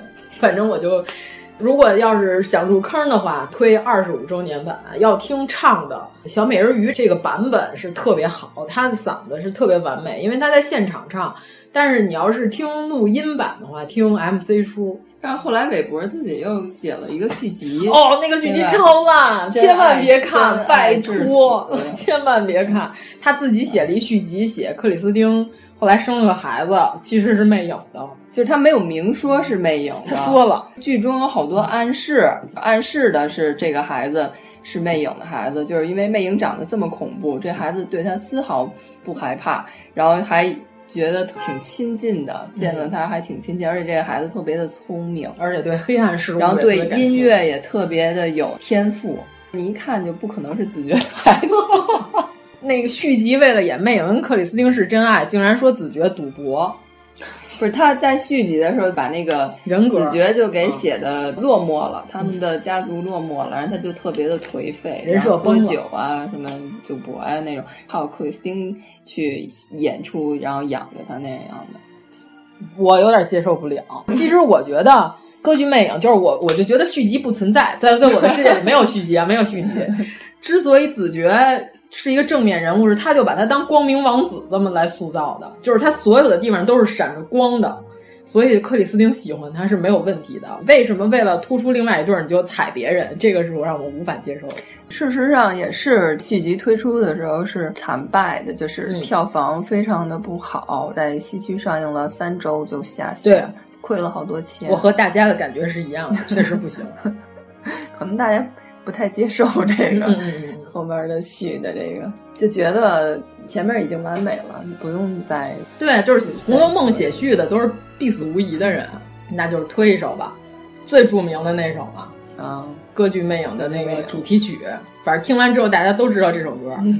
刚才说这首歌，你说特别有摇滚，对对，它是这个剧就是有大量的这个摇滚的音乐元素在里头，而且还有很多歌剧的元素在里头，还有很多古典音乐元素在里头。因为这个韦伯他的父亲是伦敦音乐学院教古典乐编曲的，所以他从小是接受这个古典音乐的熏陶教育成长起来的。但是他长大了以后学的却是摇滚乐，嗯嗯，所以就是编曲对各种曲风的融合，对古典乐和摇滚乐的融合都特别好。对，而且他在刚才那歌里还加了电吉他。反正我觉得 MC 叔唱的就是咱刚才说了嘛，就是你在听后面各版魅影全都是那种嗓音特别往后后脑勺发音的，只有 MC 叔的声音特别靠前，但是你又感觉他的嗓子从来没有一个人能把声音唱得像个雾一样缠绕在你周围，非常诡异。推一首他跟克里斯汀，就后来刚才咱们说他自己写的戏中戏，就是那天我在咱们群聊的时候不也说嘛，就那个 The Point of No Return，就是他跟克里斯汀两个人在台上唱的。就这段也是跟所有大家熟悉的歌剧魅影的旋律都不太一样。克里斯汀知道这首歌唱完我要把他逮住了，但是他又是我的导师，我又把他当爹，所以他心情非常复杂。魅影想的就是我要把克里斯汀抓走，但是这个剧是我的心血，是我的杰作，我要在台上把它表演好。就是这俩人互相还都得照顾自己角色，还都得在台上演，所以说这首歌我还挺喜欢的，我觉得可以给大家推一下。the point of no return, the final threshold. What woman spoken secrets will we learn beyond the point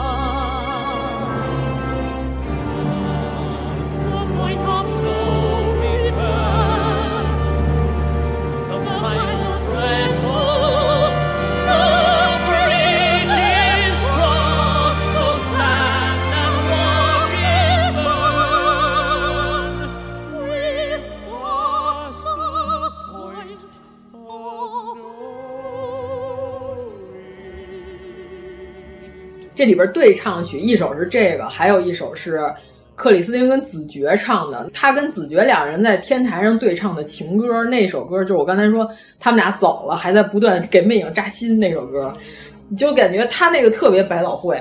王子跟公主对唱啥样，他们俩就唱啥样。然后你再对比一下魅影跟克里斯汀唱的，就这两首歌对比就特别明显。这个音乐剧我推的除了最著名的那几首，我就是可以让大家听听这两首歌的区别都在哪儿。但是那个歌剧魅影好像对剧院演出对要求比较高，因为它好像中间有一块是魅影，它通过它做的那个机械那声道什么的，无论哪个角落都能听见它的声音，它有一个环绕立体声的那种效果表达情节。对，所以对剧院要求好像是比较高的。北京的天桥艺术中心是为了歌剧魅影这个音乐剧盖的。就是当时来的时候没有能上映的剧院，就是在北京本来特别老早就想引进，结果没引进成，就是因为北京没有任何一个剧院能符合他们这个乐团的要求，所以他就说，那您就等我们重新盖一个剧院，我们把这剧院盖好了，我们再引进歌剧魅影。所以说，天桥艺术中心刚刚盖好的时候的开幕的戏就是歌剧魅影，而且我觉得买的时候一定要买前几排的最中间儿。因为它中间有这大吊灯往下掉，就是魅影为了杀人的时候把吊灯砸下来的这个剧情。你坐在中间的时候是非常身临其境，所以我强烈推荐，如果你要是看的话，一定要往前往中间坐。反正这个也出了一个电影版，好像电影版还比较有好几版呢。对对对，但是最有名的那版，这仨演员，呃，魅影是演斯巴达那大哥演的。啊克里斯汀是演那个《无耻之徒》里边那大姐，美版的《无耻之徒》，艾米丽·罗森。然后演子爵的是温子仁的招魂，海王他弟，对，和海王的弟弟。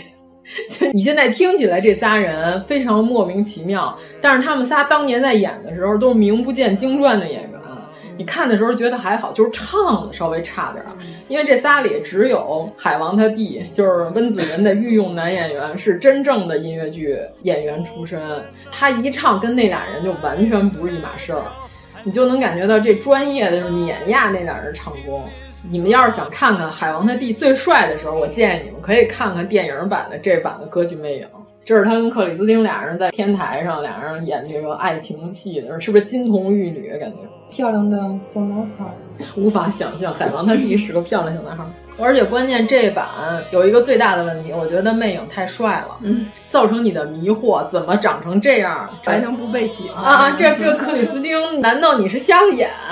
我给你看一眼这版里头魅影长啥样。这版里头他戴上面具的时候一直都是这样。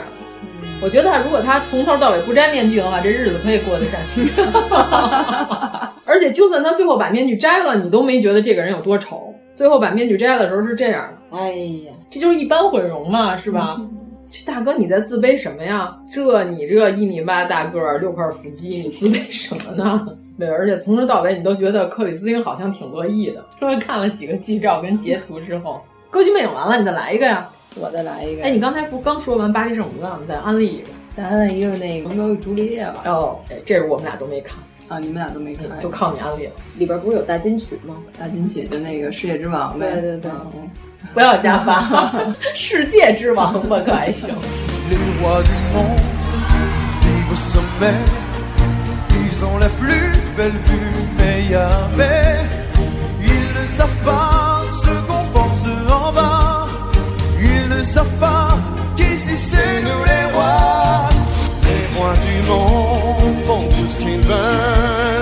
Ils ont du monde autour d'eux, mais ils sont seuls dans leur château, là-haut ils s'ennuient.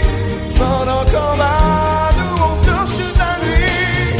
Nous on l'amour, on vit la vie, jour après jour, nuit après nuit. À quoi ça sert d'être sur la tête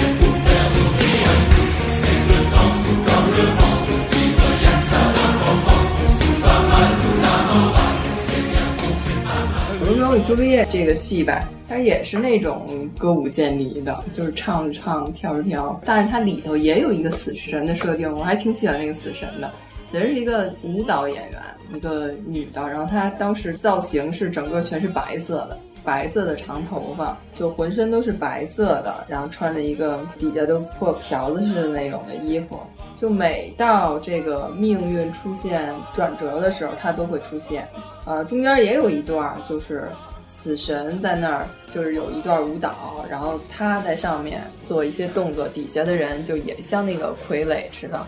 然后有一些舞蹈，我还挺喜欢那段的，还特别喜欢有一段是罗密欧被流放了以后，然后到特别荒芜的一个地带的时候，有一段。死神又出现了，整个背景就都是那种长着荆棘的一片荒地。死神带着几个全身是黑衣服的人的一段表演，就命运又开始作祟了 那种感觉。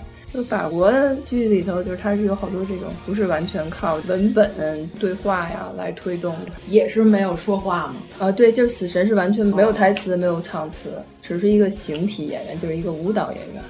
因为我之前还在天桥看了一个《谋杀歌谣》，也是一个音乐剧，他这就是从头到尾都是在唱，没有任何停下来说话的时候，我就看的特别累，我可能受不了这种不对话的音乐，我需要他们来两句，让我喘口气。虽然我知道你们唱歌挺辛苦的，但是我听的也很辛苦。然后我们看那场的时候，就是演罗密欧的朋友，就最后被朱丽叶的表哥杀死的那个人。感觉他的有点盖过罗密欧，演的太风骚了那种。嗯嗯，他演的里头形象就是一个浪子。就是这个，你家闺女看了吗？看了，因为他那会儿正在读一个莎士比亚戏剧的一个绘本，里头正好有罗密欧与朱丽叶这个故事。嗯，所以故事又是谈恋爱的，故事大概情节他是知道的，所以他去看就没有什么看不懂的地方，就是还都挺能接受的。那小朋友什么反应？小朋友挺高兴的呀，反正看热闹呗。嗯，但是他最喜欢的是我接下来要说的猫。对。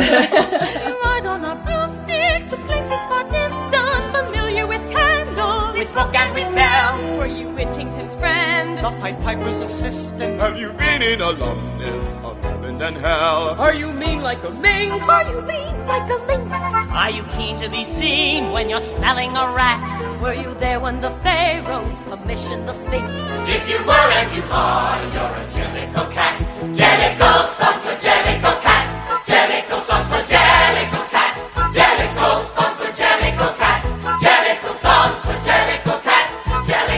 我就知道这小孩肯定喜欢，因为我也喜欢。我可能是个未成年人，小朋友心智不全。小朋友我觉得应该都会喜欢猫这个短的剧，但是你说其实就是因为它这个设置都是动物，可能小朋友会比较容易接受，比较喜欢。但是说他百分之百的完全看懂里头的这些猫的不同的角色，我觉得可能还需要一些时间。但是小朋友很喜欢，热闹。他这个剧里边的演员是高度和观众互动的，这个要求演员的舞蹈功底是特别强的。我觉得这个是对演员的。歌和舞同时要求最高的，还有形体吧，因为他要穿那种紧身的那种衣服。如果你绝对不能胖，对，就是有一点儿赘肉都会特别明显。他穿的是紧身，然后带着那个猫的毛套袖跟毛裤腿的那些装扮。中间跟观众互动的时候，这个猫的演员他有可能他会双手倒立在椅子上，大头朝下，像猫一样蹭你什么，就是猫能干什么，他们都要干什么。他们完全沉浸在自己这角色里，所以你在看那幕间的时候，就是和演员互动特别有意思。因为大部分人看的猫都是看的一九九八年的，那我看的应该也是那个。对对对，你看完之后，你最喜欢的是哪个猫？摇滚吧。哦，摇滚猫。就是我除了他们那猫首领之外，我最喜欢的是魔术猫。对那个演员的芭蕾舞要求特别高，就是他有二十几个挥鞭转。在现场，我那会儿看的时候是澳洲在北京巡演的那个版，我看的是零一年的。就是我们今年看的这版是英国原版的引进的，对，所以我还挺后悔的。我都知道这件事儿的时候，已经没有好的位置了，但是那会儿我也没时间，我想看看英国版跟澳洲版的区别。但是澳洲版那会儿我就觉得挺好的，在我还刚工作没多久，那会儿的五百多块钱的票已经不便宜了，然后一千多的实在买不起，买了一个五百多的，然后请我姐一起看，我们是两个人一起，所以我其实还是花了一千多，特别热闹，就是我觉得这是和观众互动，庙会一样，对，真的像庙会一样。因为它整个那个舞台又把所有的这些布景都放大了，那猫的比例等比放大，人的那些东西都特别大，有一个特别大的斜我声光电也都特别好。就是它要是总体有什么具体的剧情没有，它就是所有那些猫介绍自己的特长，嗯，不同身份的猫。你闺女最喜欢哪只猫？最喜欢哪只猫？她也最喜欢摇滚猫。哦，哎，你看摇滚猫就是小姑娘跟小猫都喜欢，小姑娘和小猫。嗯，那咱们是不是得听一下这个摇滚猫的那首著名的歌？If you offer me pheasant, I'd rather have grouse. If you put me in a house, I would much prefer a flat. If you put me in a flat, then I'd rather have a house. If you set me on a mouse, then I only want a rat. If you set me on a rat, then I'd rather chase a mouse.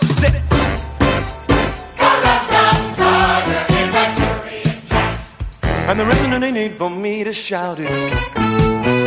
For he will do as he did do. And there's no doing anything about it. 反正我觉得摇滚猫， 它的唱腔得稍微有一点骚气，这个角色要求很高。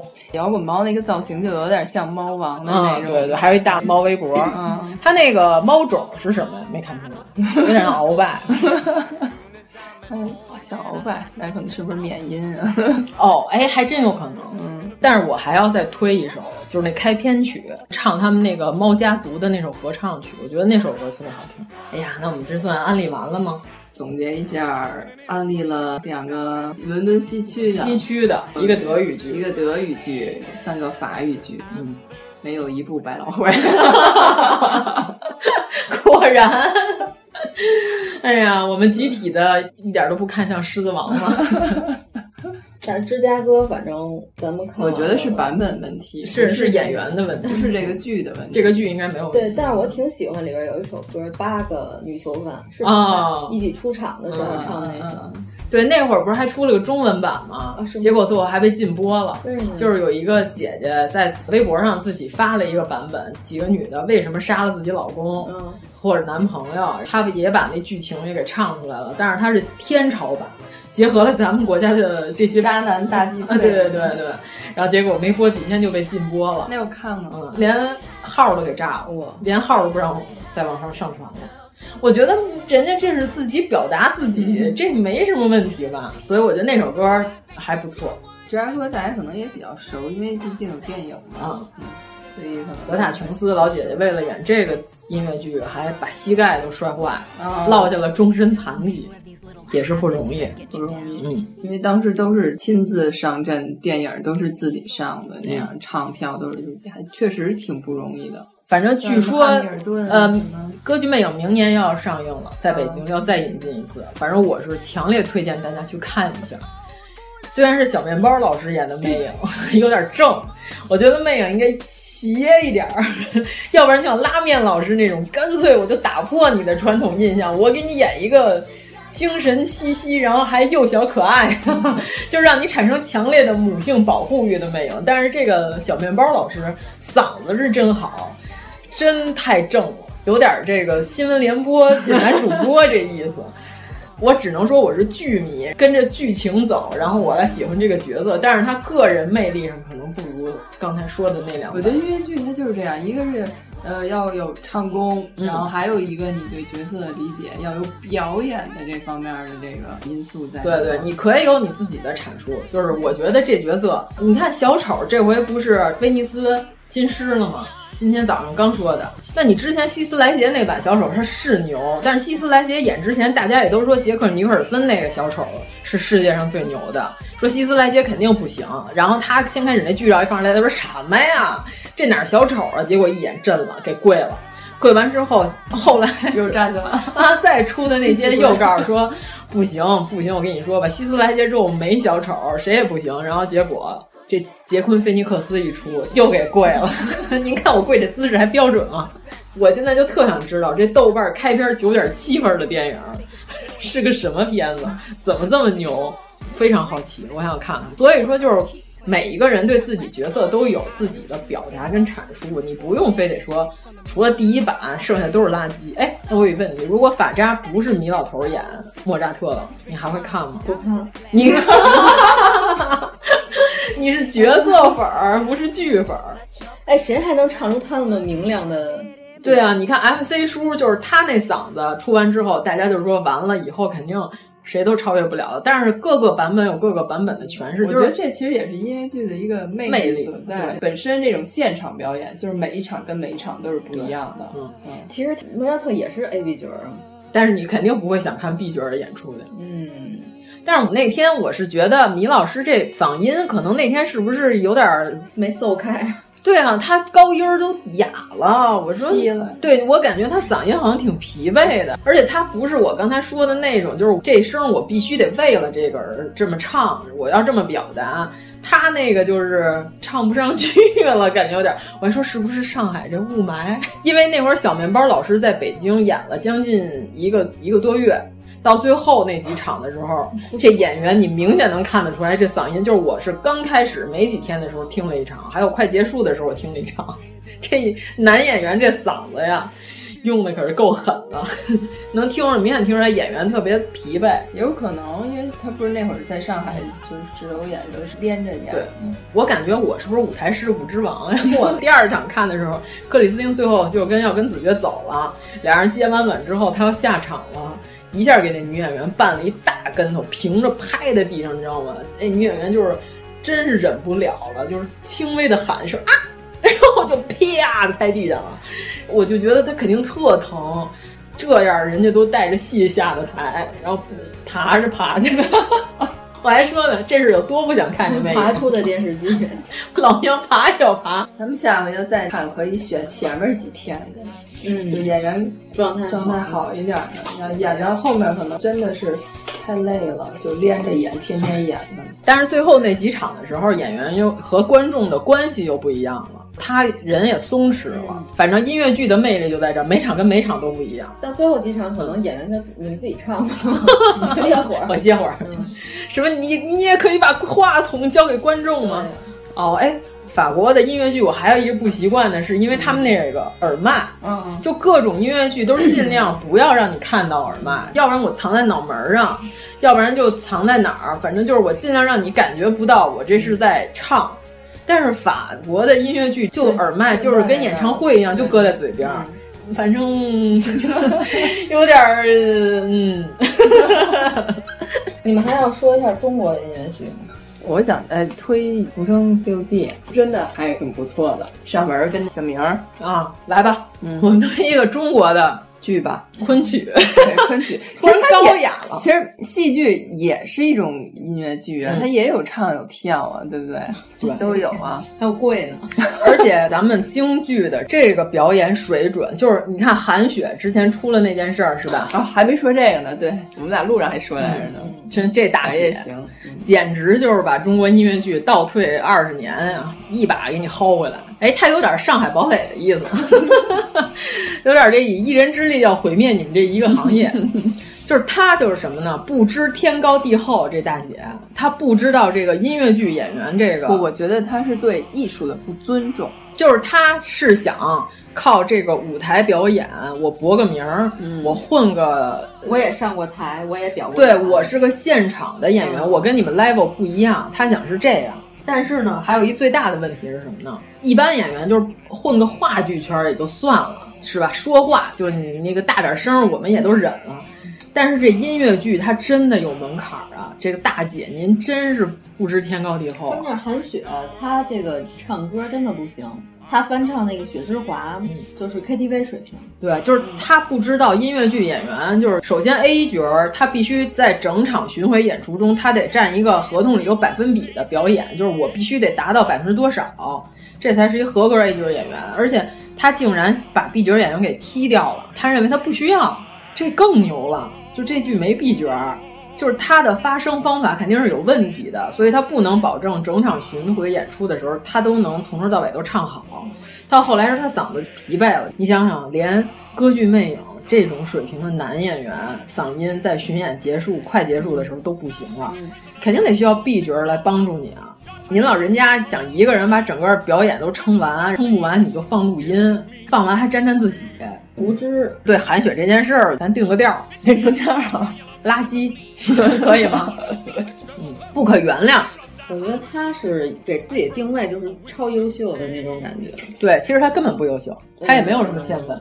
怎么说呢？就是通过努力吧，也还凑合。但是他没有想象那么优秀，而且身边的人肯定一直在说你很优秀，被蒙蔽了。我觉得你如果你的演技真的像你说的那么好，你早应该拿奖了。对啊，没没毛病啊，对吧？你看这回这个咏梅老师，对吧？他名气比你可小多了吧？比你韩雪可小多了吧？人家最近演了那个小欢喜，那个对呀，天长地久啊拿的奖，地久天长还是天长地久？咏梅老师照样可以得影后啊，对吧？为什么？那人家就是人家有演技的演员，你早就应该拿奖了。你这么多年，你还是演欢天喜地猪八戒的这个水平，你在欢天喜地猪八戒里，你都不是最出彩的。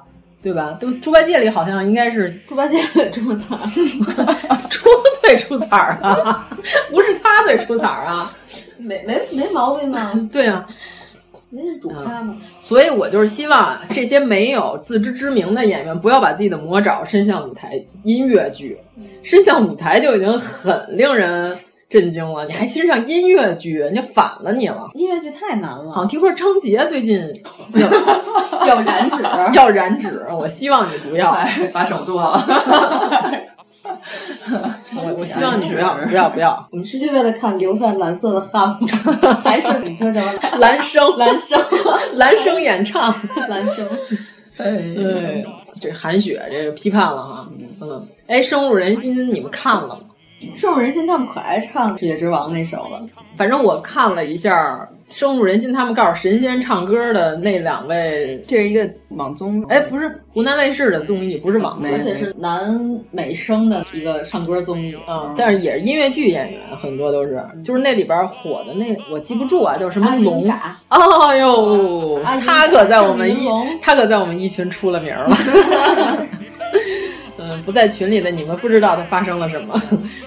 他们俩唱那歌剧《魅影》，呃，我看那弹幕都是什么神仙唱歌，我心想，我你们把我 MC 叔置于何地？这就神仙唱歌了？那我们 MC 叔还不如玉皇大帝唱歌？真是三叠纪，恐龙唱歌，泥盆儿，泥盆纪。您二位这个，我觉得吧，这我对角色是有理解的。嗯、就算你是唱堂会的，对吧？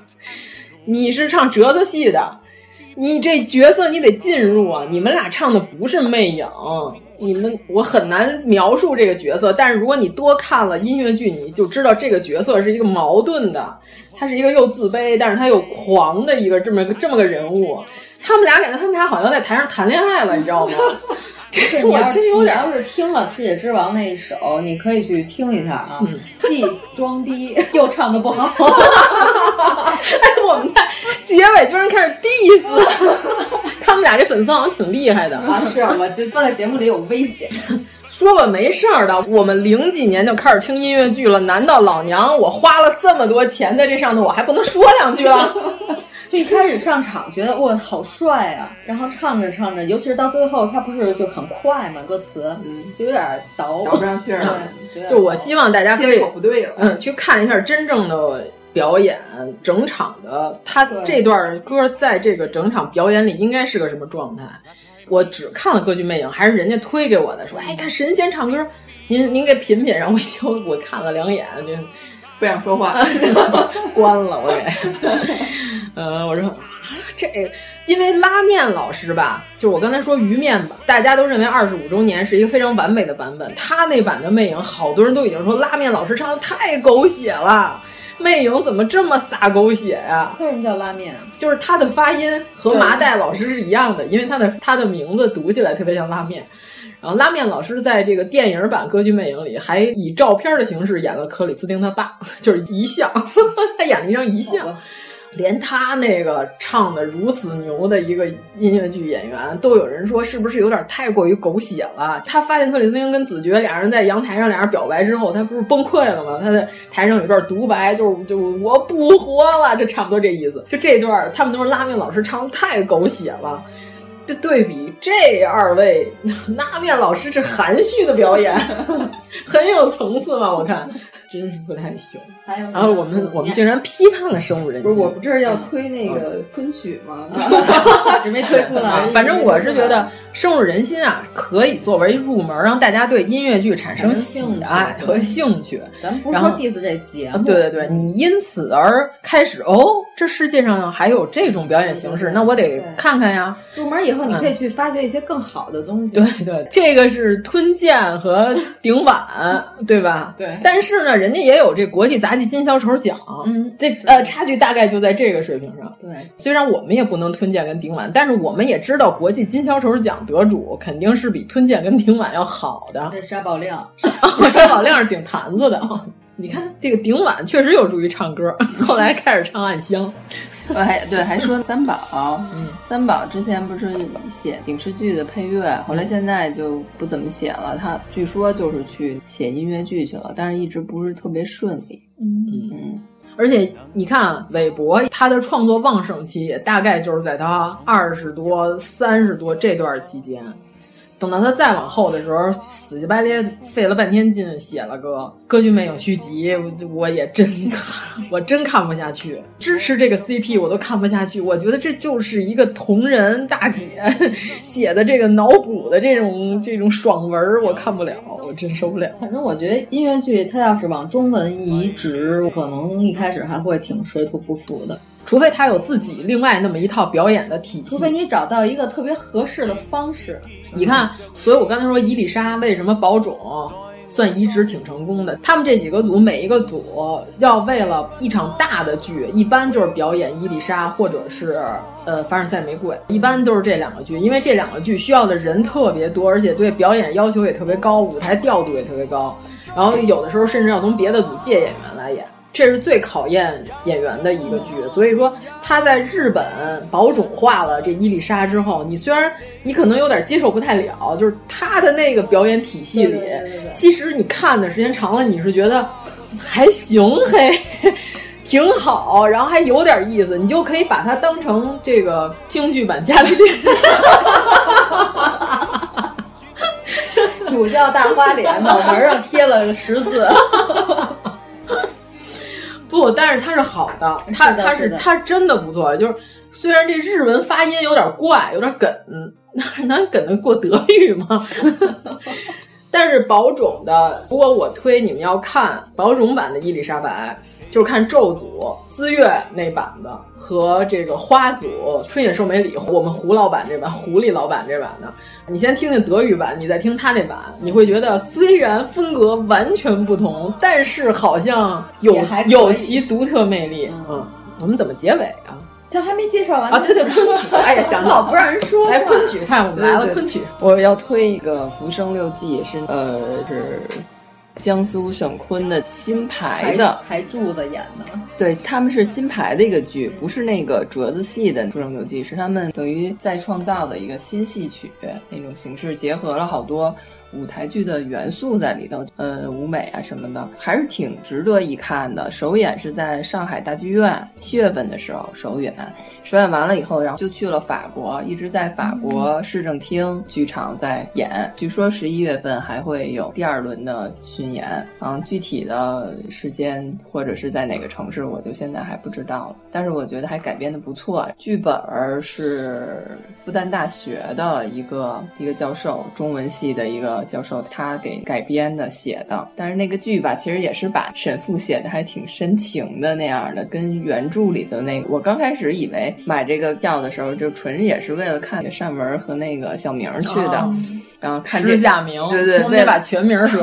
小明，我看了一下他们那采访，小明那个不掉眼角的时候还挺普通的，对，就是他们不化妆就都还挺普通的，但是上上妆那就不一样，对，就特别的。戏曲演员是要看扮相的，对。本来我以为是折子戏那种的，书原著是一样的那种的，但是不是，看了以后并不是。它是一个沈复在创作《浮生六记》的过程，这么一部戏，他是怎么把这本书创作出来的？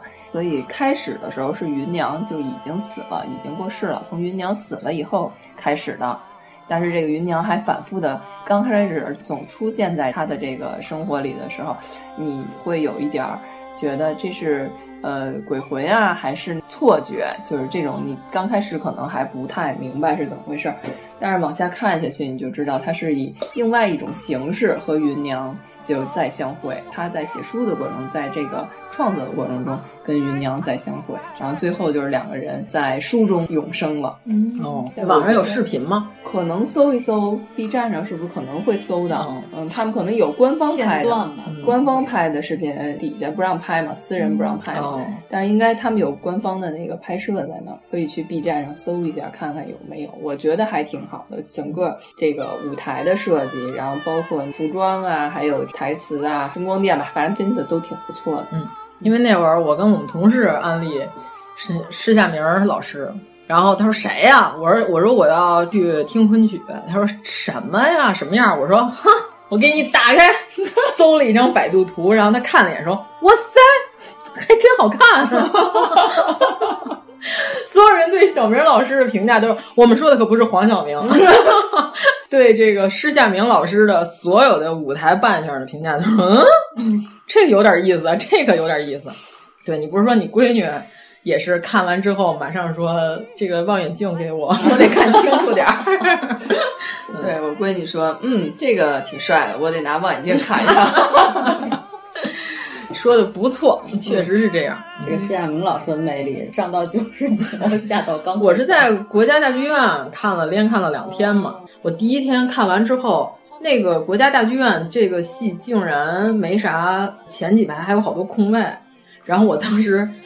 第一天看完了，第二天我就又买票，我要把下半本给看完。这太好看了！你看当时跟旁边大妈搜索一下，我旁边大大妈有赠票。哎，我告诉你，坐我旁边的是一美国大爷、哎、啊，他老伴儿好像是个中国老太太。我觉得这个组合很奇怪啊。看完之后，那老头儿跟那老太太最后问了一句，就是问男演员叫什么，然后他老伴儿给他看了一眼场刊，然后老头儿拿过来，石夏明。太好看，太好看！证明这大爷也被他的魅力所吸引了。说：“哟，这男演员有点意思，特逗。”老头男的石先明，拼音念了一遍。我还是不是特别喜欢看他演这些正剧，就是正经的。哦、你喜欢看他演小尼姑，以及陈继陈继承上门用大棍子打他。我我觉得他现在红了以后，是不是不太会再演这种角色？嗯，确实。对，你看我们张教授。原来还演过黄天霸，张教授演那个特有意思。那时候武生的行头大，嗯、穿上不太合适，他穿着那靴子还出溜了一下，还 出溜了一下。现在教授肯定不这么演了。唱老生的那个谭什么？谭正岩，谭正岩，啊、谭正岩还特爱说相声。我知道谭正岩特别喜欢演一米八的 孙玉娇。对对对，但是他那声音我觉得不是特适合老生。这传到这儿了，不得不对对对，有点相比之下，我觉得，哎呦，突然想不起来了，天哪，我失忆了。啊，方旭！哎呀，对对对对！哎呀，天哪！方旭，方旭，哎呀，方旭简直就是小天使！方旭就是嗓子不行，他一点都不犀利，他特别卖力气，特别好，我可喜欢方旭了呢。就咱们看那《牡丹亭》，石道姑临时换演员了，原来是那个谁叫李洪良，嗯，施夏明不换就行了。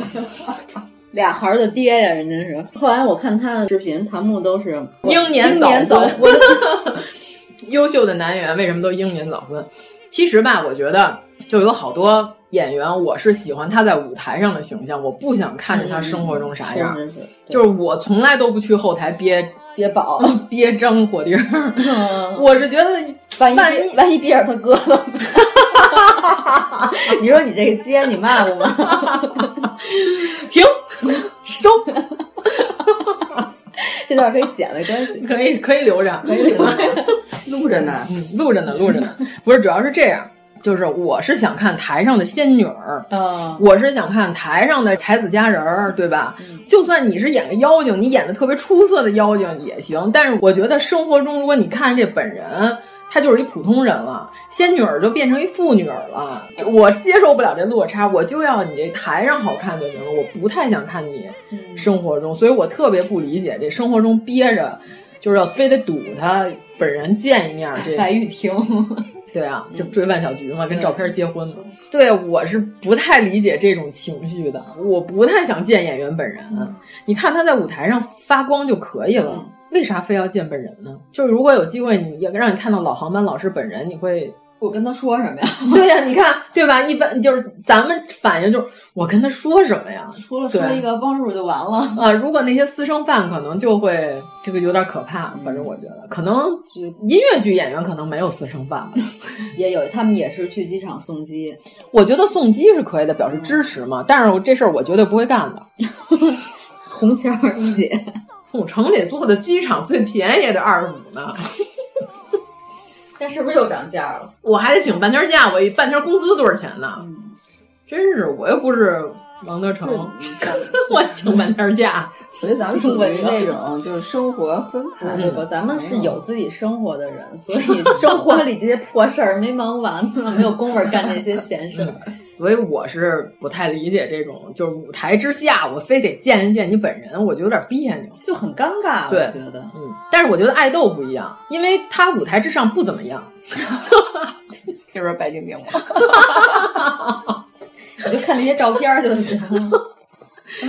对啊，就是他，他舞台之上没有值得我去迷恋和喜欢的表现，就是活在表情包里。就你张国荣在舞台上是什么样的一个风采？我在舞台上我看他像神一样的，我已经够了，我不用再看本人了。舞台上不咋地的，我才可能才想，更不想看。没什么可追的。你要说，比如说几十年前民国时代，嗯，你还觉得对这个比较好奇。现在就是都这么透明，有什么可看？对，有不是有可能看完你会幻灭。我特别害怕这个。你也说了，施夏明本人好像挺普通的，不如舞台上那么好看。对，啊，但是他就是好啊，你看他舞台上就可以了。你看的就是他演的那些人，你又不要看他本人，他本人有什么可精彩？台下我觉得唯一有一个我能理解的，就是说我要跟你合影，然后我去朋友圈显摆。哦，对，这个我能理解。哦，其他的我就是在堵人家门啊，或者跟踪啊什么的，我就不行。哎呦，跟踪男人夫奥斯特，讨厌司机，这个可不行啊！难以启齿的长的名字，一个苏联人。想起私生饭，他们是把这个跟踪明星的这些这些信息，他们是拿来贩卖的，是吗？他们是为了挣钱的。贩卖的贩，不是有的是真的就为了看本人，然后还有那种变态，就是爱豆住过的酒店，我马上冲进去，在这个保洁阿姨收拾之前，我要把她用过的垃圾都收起来，然后在网上卖。这个是她用过的纸巾，哎，怎么证明呢？是啊，我也觉得是。我说是就是，如果能去买这些东西的人，我估计也没什么不需要证明。对，买这事儿本身就很奇怪了。买王源烟头那个，我说的是 TFBOYS 的二字弟弟。等十九老师这期听的时候，听听我的这个难听的德语发音，他能说的比你更难听，我给你来更难听的。嗯，北京味儿的德语。中秋咱们就要去苏州了，嗯，我们要去看《牡丹亭》，所以呢，结尾放个《牡丹亭》啊，说了一期音乐剧，结尾给我来《牡丹亭》，这可还行？你说一下近期的行程啊？哦，万一咱们也有私生饭，给人透露点信息。咱们住民宿的怎么私生饭？要是万一让房东发现屋里有五个人，还得多收我钱呢，真是。太会过日子了，我这样怎么追星啊？花二十五块钱到机场送机都不乐意。